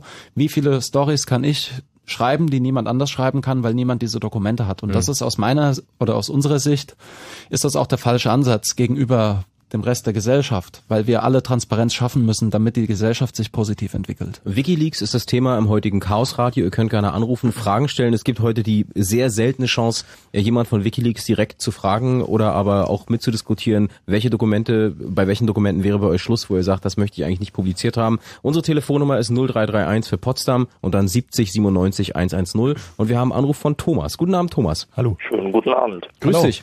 Ähm, ich habe eine Frage und zwar gibt es bei euch eine moralische Grenze, ähm, Dokumente zu veröffentlichen? Und zwar jetzt ganz in Bezug darauf, ähm, was ist, wenn das Dokumente sind, die im Zweifelsfall Leib und Leben irgendeiner Person gefährden? Ja. Also ich denke da an, an, an diesen Fall, also ich bin eigentlich pro, pro äh, offenen Journalismus, die Leute sollen schreiben können, was, was, was passiert und äh, sollen dafür nicht irgendwie irgendwelche Repressionen fürchten sollen, äh, fürchten müssen. Und ähm, der einzige Punkt, wo mich das mal irgendwann so zurückgeschmissen hat, war, als ich gelernt habe, wie das damals irgendwie München 72 passiert ist, ja, wo irgendwie Kameras gefilmt haben, wie die Polizei den äh, ähm, mhm. ähm, den äh, Geiselnehmern da aufs Dach gestiegen ist und die dann wiederum bemerkt haben übers Fernsehen, was da passiert. Ne? Also ja. mhm. so, dass, dass jemand, der halt das Dokument bei euch findet, das dann nutzen kann, um im Zweifelsfall eine Rettungsaktion oder irgendwas zu verhindern. Ja, also das die Antwort darauf ist zweideutig oder es gibt zwei Antworten auf diese Frage. Ähm, generell, wir hatten keinen Fall, in dem wir jetzt hätten sagen können, dass ein Dokument bisher ähm, direkt das Leben von jemandem gefährdet hätte. Ähm, wir haben natürlich mit den Leuten, die an den Dokumenten arbeiten, darüber gesprochen, was wir machen, wenn das soweit ist. Ähm, ich denke, dass äh, so wie wir das momentan sehen oder der Schluss, zu dem wir gekommen sind, ist, dass wir sicherstellen würden, dass wir denjenigen informieren, dessen Leben bedroht ist, um sicherzustellen, dass vor der Publikation entsprechende Maßnahmen ähm, eingeleitet werden können, um eben dessen äh, Wohlergehen zu beschützen. Um, ja. um an einem konkreten Beispiel zu bleiben, du hast kurz vor der Sendung erzählt, ihr habt die äh, Mitgliedsdaten der British National Party, also eine ganz rechte äh, Organisation ja. in England, da habt ihr die kompletten Mitgliedsdaten bekommen und die veröffentlicht. Das waren ja. 30.000 oder sowas? Ja, 30.000 Mitglieder. Mhm. Ähm, das war zum Beispiel eine der Fragen, wo dann nicht klar war, geht jetzt irgendwer auf die Straße und zündet den Leuten die Autos an oder schmeißt denen die, die, Scheiben ein oder wird irgendjemand auf dem Heimweg von der Arbeit überfallen und wird verprügelt, weil er zu dieser rechten Partei gehört. Ähm, wir haben alle diese Leute angeschrieben, bevor veröffentlicht wurde und sie darauf hingewiesen, dass diese Veröffentlichung stattfinden wird. Ähm, wir haben ihnen einen Kontakt gegeben zu uns, wo sie sich mit uns in Verbindung setzen konnten. Und im Endeffekt, ähm, das sind 30.000 Leute, es hat extrem viel Presse gegeben dazu. Eine der ersten Reaktionen waren, dass Leute in Google Maps nachgebildet haben, wie die, die Dichte in den einzelnen Wahlbezirken ist, wo genau wohnen diese Leute, wie viele Leute wohnen in welcher Straße und so weiter. Ähm, es hat aber zu nichts geführt. Also niemand wurde zu, es hat niemand Schaden genommen aus dieser ganzen Aktion. Und genauso haben wir das mit vielen anderen ähm, Dokumenten. Immer dann, wenn wir größere Datenmengen publizieren, also wo sowas wie ein Massenleak stattfindet, wo viele Individuen involviert sind, dann werden wir das, werden wir die vorher informieren. Und wenn es jetzt um das Leben geht, wie du ja gefragt hast, dann wäre das schon was, wo wir natürlich erst mit jemandem in, in Kontakt treten. Und wenn dann sichergestellt ist, dass derjenige fair informiert ist und so weiter, dann werden wir trotz allem publizieren. Und da ist ähm, der Unterschied von WikiLeaks zu ähm, einigen journalistischen Publikationen, die es auf der Welt gibt, die nur um der Schlagzeile willen ja. äh, da eine Riesenstory ähm, äh, hochziehen und sich nicht darum scheren, was mit der ja. Person eigentlich passiert. Ja, und vor allem es auch noch den, den Anspruch haben, die Ersten zu sein ja, oder am besten live dabei sein. Und ich denke, das ist auch der große Vorteil, den ihr habt, dass ihr ja wahrscheinlich auch gar nicht einen Anspruch habt, jetzt äh, unbedingt sofort zu publizieren. Das, also es gibt Fälle, da werden wir gebeten, sofort zu publizieren. Wir fragen natürlich auch die Quelle, ob es dringend ist, aus irgendeiner Art und Weise, weil wir den Womit Kontext wir bei der brauchen. Motivation ja, wieder sind. Genau. Ähm, in manchen Fällen muss das sein, in anderen Fällen ist es aber ja auch unsere Pflicht, damit mit dem Material umzugehen. So und wenn jetzt nichts gerade brennt, so dass diese Information unbedingt sofort raus muss, dann kontaktieren wir natürlich auch erst Leute. Wir versuchen mit der Presse in Kontakt zu kommen. Wir müssen das Dokument ja auch verifizieren und so weiter. Dafür geht ja schon auch ein gewisser Zeitraum, ja. Es gibt aber noch diese zweite Antwort auf das, auf die Frage, die von Thomas hier. Mhm. Ähm, Transparenz bei der Publikation von Leaks ist eben auch extrem wichtig. Ähm, es kann ja jetzt so sein. Ähm, es gibt ein Dokument zum Beispiel, was äh, die Sicherheitssituation von irgendjemandem betrifft. Jetzt hat jemand das Dokument ähm, und warum auch immer ist er motiviert, dieses Dokument nach außen zu geben. Jetzt kann er das Dokument entweder jemandem geben, den es vielleicht, den es wenn es wichtig ist, immer gibt, der dafür Geld zahlen würde, weil er zum Beispiel die Sicherheit des, der betreffenden Person kompromittieren möchte, dem irgendwas tun möchte oder so. Oder er kann halt das Dokument bei uns publizieren. Wenn es bei uns publiziert wird, dann erfährt jeder davon, dass seine Sicherheit eingeschränkt ist oder dass es einen Informationsleck gibt. Ob das jetzt das amerikanische Militär ist oder irgendeine Firma oder so. Wir machen transparent, dass diese Information jetzt öffentlich ist.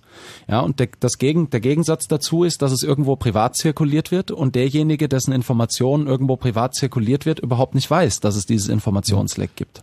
Das heißt, wir triggern Reformen. Ja? Gut, aber eigentlich ist es ja kein, äh, kein, kein Zwang, denn auch das gesamte Dokument zu veröffentlichen. Ihr könnt ja auch sagen, okay, wir beweisen es in Teilen, dieses Dokument ist da, es ist öffentlich, aber ihr müsst es ja nicht unbedingt ganz veröffentlichen.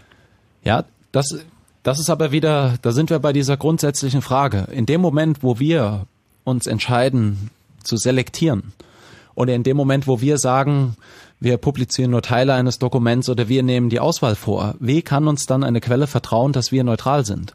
Und wie können wir das transparent machen? So transparent, dass uns jemand vertraut, indem er uns wirklich brisantes Material gibt. Das ist genau das Problem bei diesem ganzen redaktionellen Prozess. In dem Moment, wo wir uns entscheiden würden, zu sagen, wir beurteilen, was wir haben möchten und was nicht, inhaltlich gesehen oder eine Auswahl treffen. In dem Moment sind wir nicht glaubwürdig.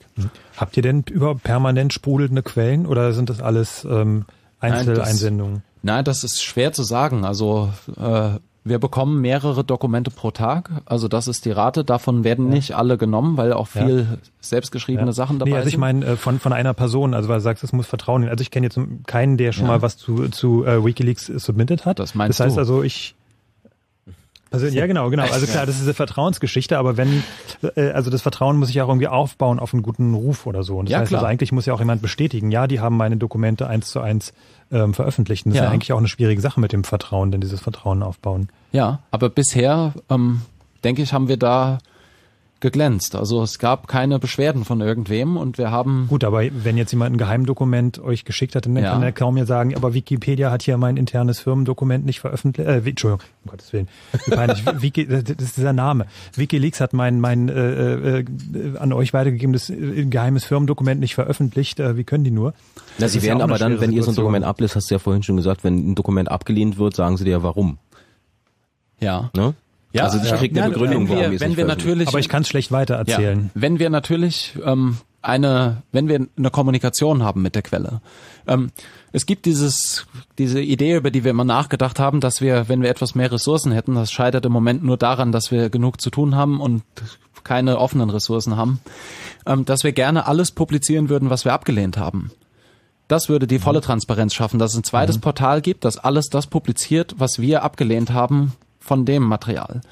Und damit könnte man das vollumfängliche Bild schaffen. Ja, dann könnte man es auch testen. das geht Prinzip, natürlich ja. auch, genau. Das, das sind alles Sachen, natürlich Überlegungen, die wir gerne umsetzen würden, aber das scheiterte ein bisschen an der Manpower momentan. Hm. Ja, und da können wir vielleicht später drüber reden, wenn wir uns mit beschäftigen, wo das alles hinführen soll auch. Mhm. Das, Ja, das ist auf wir jeden sind Fall am Anfang, wir sind ein Projekt, das sich in der Beta-Phase befindet und das muss auch jedem klar sein. Aber in der in, in der Beta-Phase dieses Projekts sind schon so viele Sachen passiert. Ja. Also ich habe jetzt hier so, so ein paar Beispiele, die wir so im Laufe der ersten Stunde gefallen sind, einfach so mit auf dem Zettel von den Guantanamo-Handbüchern über britische Bankenskandale, über äh, ähm, die Geschichte, dass Steve Jobs angeblich ähm, AIDS haben soll und da Leute versucht haben, den den Aktienkurs von von Apple oder welcher Firma auch immer, also in dem Fall war es dann eben Apple, zu beeinflussen. Da sind schon ein Haufen brisante Sachen dabei. Gibt's da für dich so eine so eine so eine so eine Top 5 oder Top 3 Liste, wo du sagst, das waren wirklich so die heißesten Eisen, die wir gekriegt haben?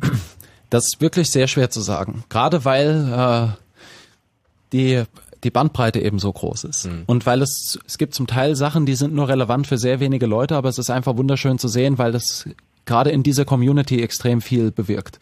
Und genauso gibt es Sachen, die sind so groß, dass es einfach überwältigend ist zu sehen, wie groß das ist. Gab es denn irgendwelche Dokumente, die für dich persönlich sehr wichtig waren, dass du sagst, hey, danke, super.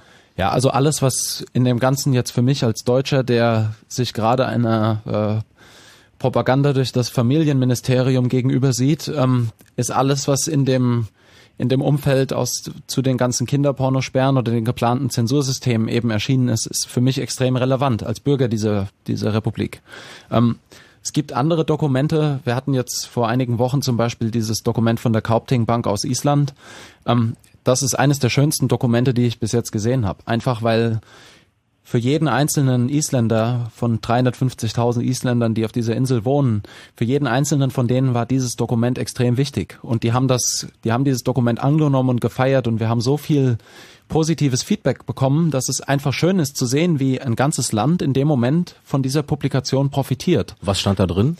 Ähm, also warum war das so wichtig? Ja, das, also äh, die isländischen Banken, wie viele andere Banken weltweit ja auch, befinden sich in einer ziemlichen Krise. Ähm, und die größten staatlichen, äh, die größten Banken in Island sind vor kurzem verstaatlicht worden. Kaupting gehört dazu. Ja, und Kaupting ist die größte Bank in Island gewesen. Die hat etwa das äh, Dreifache vom Bruttosozialprodukt des ganzen Landes äh, verliehen an Geldern. Das heißt, wir reden von Riesensummen, die durch den Steuerzahler irgendwie kompensiert werden müssen in Zukunft, die zurückgezahlt werden müssen an Leute überall in der Welt, vor allem in den Niederlanden und in England. Und äh, wir haben ein Dokument publiziert, das eine interne Statistik auf 210 Seiten zeigt, ähm, wie das Geld aus der Bank rausgegeben wurde, kurz bevor dem Crash, eine Woche vor dem Crash, glaube ich, wenn ich mich recht erinnere. Und das hat auf 210 Seiten dargestellt, wer mehr als 45 Millionen aus dieser Bank rausgeholt hat. Und darüber konnte eigentlich nachgewiesen werden, das ist auch durch die ganze Welt gegangen, dass die Großaktionäre und die Insider der Bank das ganze Ding kurz vor Schluss geplündert haben. Und das ist natürlich extrem wichtig für jeden Isländer zu wissen, denn jeder Isländer muss das bezahlen in Zukunft. Und es ist wichtig, dass diese Leute zur Rechenschaft gezogen werden können und dass eben diesen Leuten Druck gemacht werden kann und dass man nachvollziehen kann, wer genau hat überhaupt jetzt die Bank ausgenommen.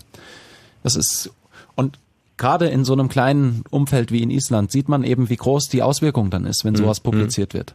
Ja, die isländische Premierministerin hat darauf nach dem Leak angekündigt, dass äh, sie eigentlich eine Entwicklung sehen möchte, in der das isländische Bankengeheimnis abgeschafft wird. Das ist ein enorm riesiger politischer Erfolg. Ja, das ist ein Einfluss auf das, wie die Zukunft dieses Landes aussehen wird. Nämlich hin zu Transparenz und zu dem, dass der Staat versteht, dass den Bürgern gegenüber sehr viel Offenheit herrschen muss, damit eben nicht solche Sachen wie eine große Bank, die ein Vielfaches des Staatsvermögens verleiht, ja eben äh, benutzt wird, um einigen Leuten die Taschen voll zu machen. Und das alles in der Beta-Phase von WikiLeaks. Das heißt, das Ding ist noch gar nicht so, wie sich die Macher das eigentlich vorstellen. Thomas, ist deine Frage übrigens damit beantwortet? Äh, ja, einigermaßen. Alles klar. Dann äh, machen wir mal Platz für die nächsten und wünschen dir noch einen schönen Tag. Ja, euch noch eine schöne Sendung. Macht's gut. Tschüss. Danke. Nämlich um elf. Fritz.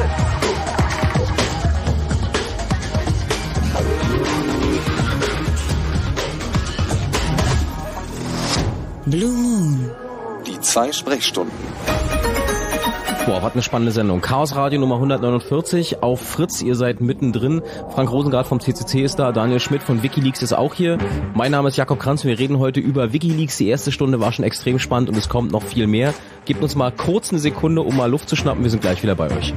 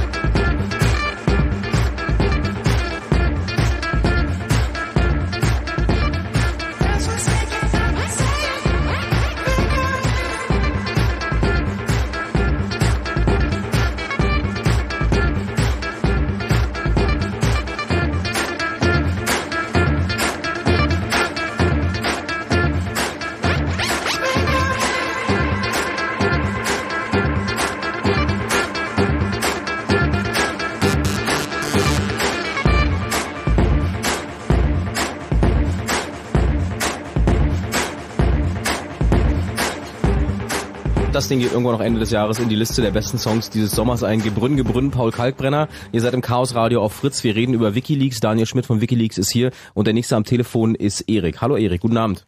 Hallo. Und zwar meine Frage ist, hattet ihr schon mal Probleme mit den Webservern, also worauf Wikileaks läuft, dass ihr irgendwie Angriffe hattet oder halt auf Deutsch gehackt wurdet? Ja, also wir sind relativ häufig äh, Opfer von irgendwem, der versucht, sich ein bisschen an unsere Infrastruktur auszutoben oder ein bisschen zu eruieren, was möglich ist oder nicht. Also wir sehen das ja auch. Ähm, nach unserer Kenntnis ist bisher noch nie kompromittiert worden. Das heißt, ähm, es hat noch keiner erfolgreich irgendwas gehackt, zumindest soweit wir das sagen können. Ähm, dazu kommt, dass wir das alles so strukturiert haben, dass selbst wenn eine Komponente wie der Webserver kompromittiert würde, ähm, dass es keine keine praktische Konsequenz hat für die Sicherheit von irgendjemandem. Ähm, das heißt, der Webserver zum Beispiel sieht überhaupt keine IP-Adressen von irgendwelchen Nutzern. Das ist alles auf dem Weg zum Webserver in unserem Netzwerk schon längst anonymisiert. Das heißt, der Webserver sieht irgendwelche bogus IP-Adressen, die nicht zu dem eigentlichen Besucher einer Seite gehört oder zu demjenigen, der gerade was hochlädt. Okay. Und ähm, wie sieht es jetzt aus, wenn ihr zum Beispiel irgendwas veröffentlicht ja. ähm, und jemand, sagen wir, man muss ja nicht sein, dass derjenige unbedingt an die IP-Adressen ran will, sondern einfach nicht will, dass dieses Dokument äh, publiziert wird. Ja. Und sagen wir jetzt einfach mal, die Domain äh, DDoS ist ja, ja. leider ziemlich bekannt und äh, könnt ihr da auch vorgehen gegen oder seid ihr da auch äh, wehrlos? Naja, wir sind Natürlich gibt's immer te technische Einschränkungen gegen sowas wie ein DDoS sich zu wehren, ist jetzt, sage ich mal, unter Umständen nicht unbedingt trivial kommt drauf an, wie viel Bandbreite dahinter steckt oder so. Aber das sind auch keine Probleme, die wir in der, in der Praxis bisher so hatten. Ähm, wir haben auch alternativ dazu verschiedenste Einstiegspunkte im, an verschiedenen Teilen der Welt. Also wir können auch ausweichen, falls jetzt eine Leitung komplett von irgendjemandem blockiert wird, der gerade ein bisschen zu viel Energie hat oder so. Also da seid ihr schon abgesichert in der Form. Ja, also wobei das auch bisher zum Glück realistischerweise kein Problem ist. Ähm, ich schiebe das ein bisschen darauf, dass das, was wir machen, in, innerhalb der technischen Community, die sowas machen könnte, ähm, relativ anerkannt ist und deswegen eigentlich niemand von den Leuten, die es machen könnten, irgendwas gegen uns hat. Und deswegen. Ja, ihr verliert ja auch kein, kein Geld daran. Also diese ja, Den Denial of Service Attacken, die sind ja gegen, wenn sie jetzt gegen Firmen, weiß nicht, gegen Amazon oder sonst wen, ist es ja bei denen ist ja jede Minute, die die nicht erreichbar sind, ist ja da einfach richtig Kohle, was flöten geht, wenn die Leute da nichts kaufen können. Und es ist ja bei ja. WikiLeaks nicht der Fall, äh, weil da geht's ja jetzt in dem Sinne nicht um Geld und Umsatz. Ähm, die sind dann halt mal eine Weile schwer zu erreichen, aber dann wird's dann irgendwann auch langweilig. Ja. ja. Also wir haben schon auch, das haben ja die meisten, die unsere Webseite vielleicht länger verfolgen, schon bemerkt, gelegentlich mal Ressourcenengpässe, so dass eine Leitung dicht ist und wir eine Splashpage zeigen müssen, dass wir zu viele Besucher haben gerade. Aber das sind halt Sachen, die kommen auch äh, mit unserer Beta-Phasenstellung momentan. Also einfach, weil das, was implementiert ist, ist so eine Art Minimalset, um das abzubilden, was wir machen wollen. Und das wird hoffentlich mit dem Release 1.0, über den wir vielleicht dann später noch ein bisschen reden, ähm, sind solche Sachen dann eigentlich auch ausgeschlossen. Beziehungsweise stehen wir etwas besser da. Aber viel, viel okay. größeres Problem als äh, so Denial of Service Attacken, also Angriffe mit dem, mit dem Ziel, eure Server lahmzulegen, sind ja wahrscheinlich eher Bemühungen von, von ähm, Regierungen, von, von Firmen, auch durch Anwälte, ja. euch äh, zu stoppen. Ja, also die rechtliche Seite ist da, denke ich, auch wesentlich problematischer als auf so einer technischen Ebene. Oder was heißt so wirklich problematisch ist es ja eigentlich auch nicht, weil die bisher alle ins äh, irgendwo ins Leere laufen. Das heißt, es ist noch nicht so weit, dass ihr die Hälfte des Tages damit verbringt, Dokumente zu sichten und auf Echtheit zu prüfen und die andere Hälfte des Tages das, ähm, den technischen Ablauf oben zu halten, euch gegen Anwälte zu wehren. Nein, nein, nein. Das ist eigentlich, wir können uns zum Glück äh, sehr stark Dokumenten widmen. Haben wir deine Frage beantwortet? Ja. Super. Okay, alles klar. Danke. Tschüss, Erik. Danke. Tschüss. Ähm, jetzt geht's hier gleich weiter. Nächster am Telefon ist David. Guten Abend, David. Schönen guten Abend. Grüß Hi. dich. Äh, ja, ähm, ich habe auch eine Frage an euch, ähm, so ein bisschen was Rechtliches, ähm, weil ich, also ihr habt ja bestimmt Erfahrungen, wie das ist. Ihr habt ja schon gesagt, ihr werdet regelmäßig irgendwie Leute, die euch irgendwie mit mit Klagen drohen, irgendwie macht das weg, macht das weg. Und ich möchte halt als Privatperson, wäre das für mich natürlich schwierig, irgendwie gegen so eine Klagewelle anzukommen. Weil worauf ich hinaus will, ist, dass ich ähm, mir wünsche, mir, ich möchte mir irgendwann so eine, Disku so eine Seite machen, auf der man halt, das, das soll halt so eine Diskussionsplattform werden für ja. Leute, wo ich halt irgendwie alles groß unter den Titel Meinungsfreiheit irgendwie deklarieren möchte, klar. Und da gibt's dann bestimmt auch den einen oder anderen, der eine Meinung vertritt, die irgendwie verfassungswidrig ist, wie auch immer. Ähm, und ich möchte halt solche Leute, klar, ich möchte nicht, ich möchte sie nicht da haben, aber ich möchte sie auch nicht davon ausschließen. Also, ja. wie das halt ist, wenn jetzt irgendwelche Leute meinen, sie müssen jetzt irgendwelche antisemitischen Standpunkte verteidigen oder so ein Shit, ja. dann will ich denen halt die Möglichkeit geben, dass sie halt sich einer offenen Diskussion stellen können. Und da kann es natürlich auch dann in der Diskussion sehr schmutzig werden und da könnten bestimmt auch Leute sich dadurch gestört fühlen. Ähm, und da wäre meine Frage, was jeder denkt, wie das für mich als Privatperson wäre, ob ich da irgendwie groß was befürchten muss oder ob ich das halt wie in so einem Internetforum sagen kann, ich bin nur der Inhaber der Seite, das für den Inhalt bin ich nicht verantwortlich. So.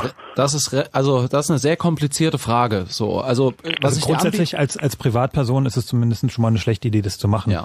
weil ähm, ja dann dann äh, erstmal hast du, auch wenn es vielleicht, äh, sag ich mal, im Endeffekt gut ausgeht, aber du hast natürlich erstmal den ganzen Ärger an der Backe, der halt irgendwie von äh, Klagen, Anwaltsrechnungen, Hausdurchsuchung, weiß nicht was gehen kann, wenn man dir einen Karren fahren will. Und insofern würde ich mir das schon überlegen, ob du das als Privatperson machen willst oder ob du dir vielleicht irgendeinen Verein gründen willst, ein paar Mitstreiter suchst, ähm, dass ihr da einfach eine rechtliche, äh, rechtlich bessere Basis habt. Okay, also das heißt, aber prinzipiell kann man das so sagen irgendwie, weil es gab ja irgendwann mal so ein Internetforum halt auch so Sachen, dass halt irgendwie die Webmaß, wenn man halt irgendwie so ein Disclaimer davor setzt, ich registriere mich hier auf der Plattform, ich bin mir bewusst, dass... Naja, also da solltest du auf jeden Fall mal einen Juristen fragen. Ja. Letztendlich, ich meine, so eine Diskussion, ich meine, schau dir irgendwie äh, StudiVZ an, da gibt's auch regelmäßig irgendwelche, sag ich mal, zumindest grenzwertige Äußerungen und ähm, ja, dann gibt's auch genauso viele Leute, die irgendwie äh, das scheiße finden, dass sie da sind und auch äh, darauf bestehen, dass es da wieder wegkommt. Aber ich denke mal, das ist ein führt auch ein kleines bisschen ja. vom Thema ab. Also, also wenn was ich dir anbieten kann, ist, du kannst mir eine Mail schreiben, daniel.wikileaks.org ähm, und kannst vielleicht mal kurz schildern, was du da genau vorhast und dann können wir ja sehen, ob sich vielleicht was ergibt, was man dir raten kann oder so. Also wenn du bis, wenn du bis jetzt noch keinen Stress in deinem Leben hast, dann mach das und du wirst äh, so sehr schnell graue Haare kriegen und sonstige Geschichten. Na, das hört sich nach Spaß an.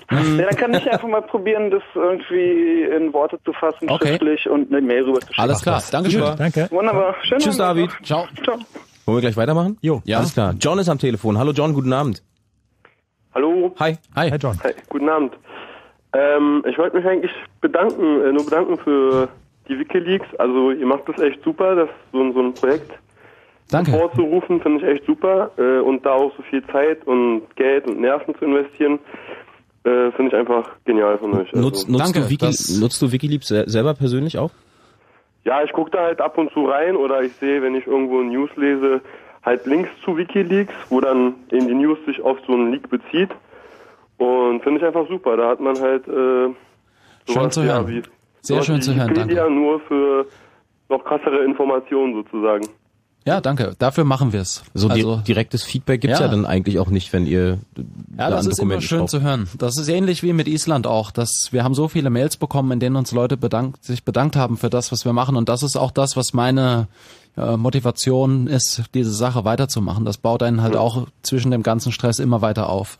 Ja, du hast jetzt eine ganze Weile drüber gesprochen, wie Dokumente zu euch kommen und wie ihr die prüft und dass sie veröffentlicht werdet. Wie ist denn dann der, der Weitergang der Dinge? Also gibt es dann ähm, Leute wie John, Leute wie wir, Journalisten, Presse, Nachrichtenagenturen, die sich dann auf euch beziehen, bei euch anrufen, die Echtheit des Dokuments fordern oder äh, wissen wollen ähm, und daraus dann eine Story weiterdrehen und sich auf euch beziehen?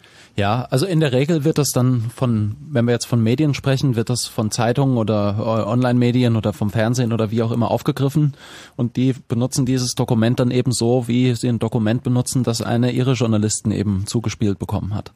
Ähm, daraus entstehen dann die vielfältigsten Sachen. Also und neben den ganzen Medien benutzen das auch zum Beispiel Anwälte, wo wir wieder bei Guantanamo sind. Ähm, für die Verteidigung von den ganzen Gefangenen in Guantanamo, die Anwälte, die dort vor, vor Gericht für diese Menschen kämpfen, nutzen die, die Dokumente, die wir publiziert haben, aktiv, um eben Menschenrechtsverletzungen nachzuweisen. Das ist für die verschiedensten Menschen auf dieser Welt einfach von, von, äh, von Nutzen. Ich habe mal noch eine Frage, was einfach rein die, die Namensgebung angeht. Ähm, was habt ihr einmal mit ähm, Wiki, Wikipedia vielleicht zu tun? Und es gibt auch noch eine Seite, die heißt Live Leaks, auch vom Namen ähnlich. Ja. Ja, das, also der Leak, das, das Leck an sich als englisches Wort ist eben das, wie wir Dokumente verstehen, die zu uns kommen. Also es gibt irgendwo ein Informationsleck und daraus entsteht eben ein Dokument oder daraus, das ist der Ursprung für ein Dokument, das bei uns auftaucht. Ähm, die Idee mit dem Wiki ist ist im Moment äh, etwas, das aus den, aus den früheren Zeiten des Projekts einfach noch übrig ist. Ähm, die, die ganz einfache idealistische, sehr idealistische Idee hinter diesem Projekt war, dass wir gesagt haben, ähm, wir möchten sowas wie die erste die erste öffentliche, den ersten öffentlichen Geheimdienst quasi gründen. Also der Öffentlichkeit, jedem Bürger ermöglichen, in einem Intelligence-Dienst beteiligt zu sein, der so viel mehr Informationen akkumulieren kann als jeder staatliche Geheimdienst, dass er einfach viel mächtiger wird. Und wir wollten eben sicherstellen, dass auch die Öffentlichkeit in diesem ganzen Intelligence-Business eben ihre Position hat und vertreten ist und die Möglichkeit hat, eben auch mit Informationen zu arbeiten. Und da war ganz am Anfang eben die Idee, dass Wikipedia ist eine der Oberflächen, die die meisten Leute im Internet kennen. Also auch Leute, die nicht besonders technisch versiert sind oder so, sondern man kennt eben dieses Interface vom MediaWiki. Und wir haben versucht, es daran anzulehnen, um Anreize zu schaffen, damit sich möglichst viele Leute aus der breiten Öffentlichkeit eben auf diesem Portal involvieren. Ähm, das ist mittlerweile ein bisschen durch die Realität korrigiert. So, dass, äh, Aber der Name bleibt. Ja, zumindest ähm, WikiLeaks selbst ist ja auch, da kommen wir auch vielleicht dann später nochmal drauf, auch nur eine, ein Teilaspekt einer etwas größeren Überlegung, die wir eigentlich haben. Na, lass ja, uns doch darüber mal reden. Also du hast schon gesagt, es ist jetzt eine Beta und da kommt irgendwann ein 1.0. Wie würde es denn aussehen, wenn du dir das jetzt mal zusammenbasteln könntest? Also wir... Und wohin soll es gehen? WikiLeaks selbst ist, sag ich mal, ein Aspekt von etwas, das wir die Sunshine Press nennen. Ähm, das heißt, das ist eine, äh, eine, eine ähm, Institution, die verschiedenste Sachen publiziert, unter anderem eben die WikiLeaks-Plattform. Ähm, wir haben eine ganze Menge Ideen, wie man das, was in diesem ganzen Umfeld entsteht, eben noch weiter nutzen könnte. Ähm, zum Beispiel würden wir, das ist was, was mit äh, Release 1.0 zum Beispiel kommen wird, werden wir für, für Zeitungen oder überhaupt für jeden, der online zum Beispiel eine Webseite betreibt, betreibt ein Code-Snippet bereitstellen, dass man bei sich auf der Webseite implementieren kann und das äh, das bringt quasi unsere Submission-Methode auf diese Webseite. Das heißt, jede Zeitung könnte irgendwo eine Submission-Form haben, die ein Nutzer oder ein Leser dieser Zeitung oder ein Besucher nutzen kann, um ein Dokument zu verschicken. Mhm. So, das wird, würde direkt an uns geschickt. Ähm, und wir können über den Referrer dann sehen, dass es von dieser Zeitung kam und könnten dann der Zeitung das Exklusivrecht zum Beispiel für eine oder zwei Wochen auf dieses Dokument geben. Ähm, die Zeitung würde profitieren, weil sie das Dokument bekommt, ähm, weil sie keine rechtlichen Probleme hat, weil wir das eben, dieses Dokument dann publizieren und sie hätte das Exklusivrecht daran. Weiterer Vorteil wäre, dass zum Beispiel der Leser seine Zeitung unterstützen könnte, lokale lokale Dokumente, die jetzt sagen wir irgendwo in der Kleinstadt zum Beispiel relevant sind, auch dem entsprechenden Medien sehr einfach zugespielt werden könnten. Und es entsteht sowas wie eine Interaktion eben auch zwischen der Öffentlichkeit und den Zeitungen und uns. Ähm, das ist so eine der Überlegungen. Ähm, eine andere Überlegung ist, dass wir zum Beispiel sehr gerne sowas wie ein Peer-Review-Journal rausgeben möchten. Also wirklich gedruckt als, als äh, Magazin. Im Sinne von, ähm, von dem, was es in der Wissenschaft auch gibt. Ähm, wir möchten gerne die Möglichkeit bieten, dass jemand, der eine akademische Laufbahn verfolgt, Material von uns für seine akademische Laufbahn publizieren kann oder analysieren kann. Darüber dann ein Paper schreibt, was er in diesem Peer-Review-Journal veröffentlicht und wir eben somit die Akademiker einbinden können, um Sachen zu analysieren, die für unser heutiges Leben relevant sind. Ja, und ihnen die Möglichkeit bieten, das in ihre akademische Laufbahn mit einzubinden. Ja, ähm, es sind ziemlich viele verschiedene Überlegung. Also es gibt noch wesentlich mehr Beispiele von Sachen, die wir uns gerne vorstellen könnten oder die wir gerne sehen möchten. Aber es scheitert eigentlich im Moment alles daran, dass wir eben die Ressourcen dafür bereitstellen müssen. Und der Release 1.0, ähm, den wir so für Richtung Ende des Jahres geplant haben zum Beispiel, braucht 30 bis 35 neue Maschinen, die wir irgendwo von irgendwem bekommen müssen. Also es geht dann weniger um die Hardware, sondern um die Kosten im Monat. Okay, äh, wenn ja. Leute Leute hören jetzt zu, sagen, finde ich super. Ich ja. habe irgendwie gerade im Lotto gewonnen, kann euch ein paar Maschinen sponsern. Wie kann ich da mit euch in Verbindung treten und das machen? Ja, also wir haben ja den Chat zum Beispiel. Man kann über unseren Chat besuchen. Das ist ein IRC-Chat, für den es auch im Webfrontend gibt, das äh, SSL verschlüsselt ist. Man kann sich mit über Mail mit unseren mit uns in Kontakt treten. Wir sind hier auf vielen Konferenzen und so auch, wo technisch orientierte Leute sind unterwegs. Ähm, Im Endeffekt, was wichtig ist zu wissen, ist, dass wir gerne den Leuten die Möglichkeit geben möchten, so ähnlich wie der CCC das auch mit den Tor-Servern plant, ja sowas wie eine Patenschaft zu übernehmen. Dass man sagt, ich möchte 50 Euro im Monat ist mir das wert und dafür sponsere ich das Betreiben von einem Server. Das verursacht keine weitere Mehrarbeit für irgendwen, also es, man muss sich nicht um die Maintenance von dem Server kümmern oder so und vor allem verursacht es auch keine rechtlichen Probleme, denn die Server, die wir alle betreiben, sind in einem privaten Verbund. Keiner dieser Server wird direkt ins Internet exponiert. Das, man sieht diese IP-Adresse nicht, also es gibt keine rechtlichen Schritte gegen die Betreiber von unseren Servern. Ja, das ist alles in diesem Konstrukt, wie wir das aufgebaut haben, eben gewährleistet. Und deswegen ist es eigentlich sehr einfach, uns zu unterstützen.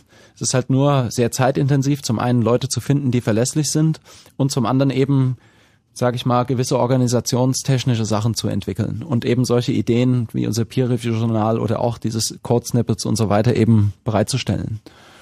Braucht ihr jetzt, ähm, haben wir zum einen gesagt, ihr braucht Leute, die äh, Server hosten, die irgendwie euch finanziell unterstützen. Braucht ihr auch äh, noch Manpower, also Leute, die euch Klar. tatkräftig unterstützen? Ja. Ähnlich wie bei der Wikipedia, dass Leute also Artikel querlesen, die äh, gegen recherchieren, weil es, es könnt ihr ja nicht alleine stemmen, alles Nein, wenn es immer größer wird. Also jeder, der das, was wir machen, gerne unterstützen möchte und in irgendeiner Art und Weise was kann, ist eigentlich von Nutzen für uns. Das können Leute sein, die bestimmte Fachbereiche abdecken, abdecken können bei der Verifizierung von Dokumenten, einfach weil sie da Expertise haben. Das ist vor allem wichtig, gerade aus dem Nicht-Computerbereich. Ja, also, eben. Das also. genau. Es kann, wir können Hilfe von aus allen Schichten dieser Gesellschaft brauchen. Ja, wir brauchen Leute, die helfen oder wir brauchen Leute, die gewisse Teile des ähm, der Plattform in alle Sprachen übersetzen. Es ist sehr wichtig, dass zum Beispiel die Submission Guidelines, die Beschreibung für Risiko, dass die ganzen, die ganzen Informationen, die wir potenziellen Quellen zum Beispiel geben, dass sowas muttersprachlich verfügbar ist. Weil das wichtig ist, dass Leute das hundertprozentig verstehen können und den Zugang auch direkt dazu finden. Ja. Genauso haben wir sehr viel Entwicklungsarbeit, also Codearbeit, die erledigt werden muss. Ja. Wenn wir irgendwelche, wenn jetzt jemand zuhört, der gerne C-Programmierung am, nah am BSD-Kernel macht und ein bisschen was an Zeit frei hat, wir könnten sehr gut Leute gebrauchen. Genauso für verschiedenste Entwicklungsaufgaben im Ruby-Umfeld oder so. Und das sind alles Sachen, die es noch nicht gibt.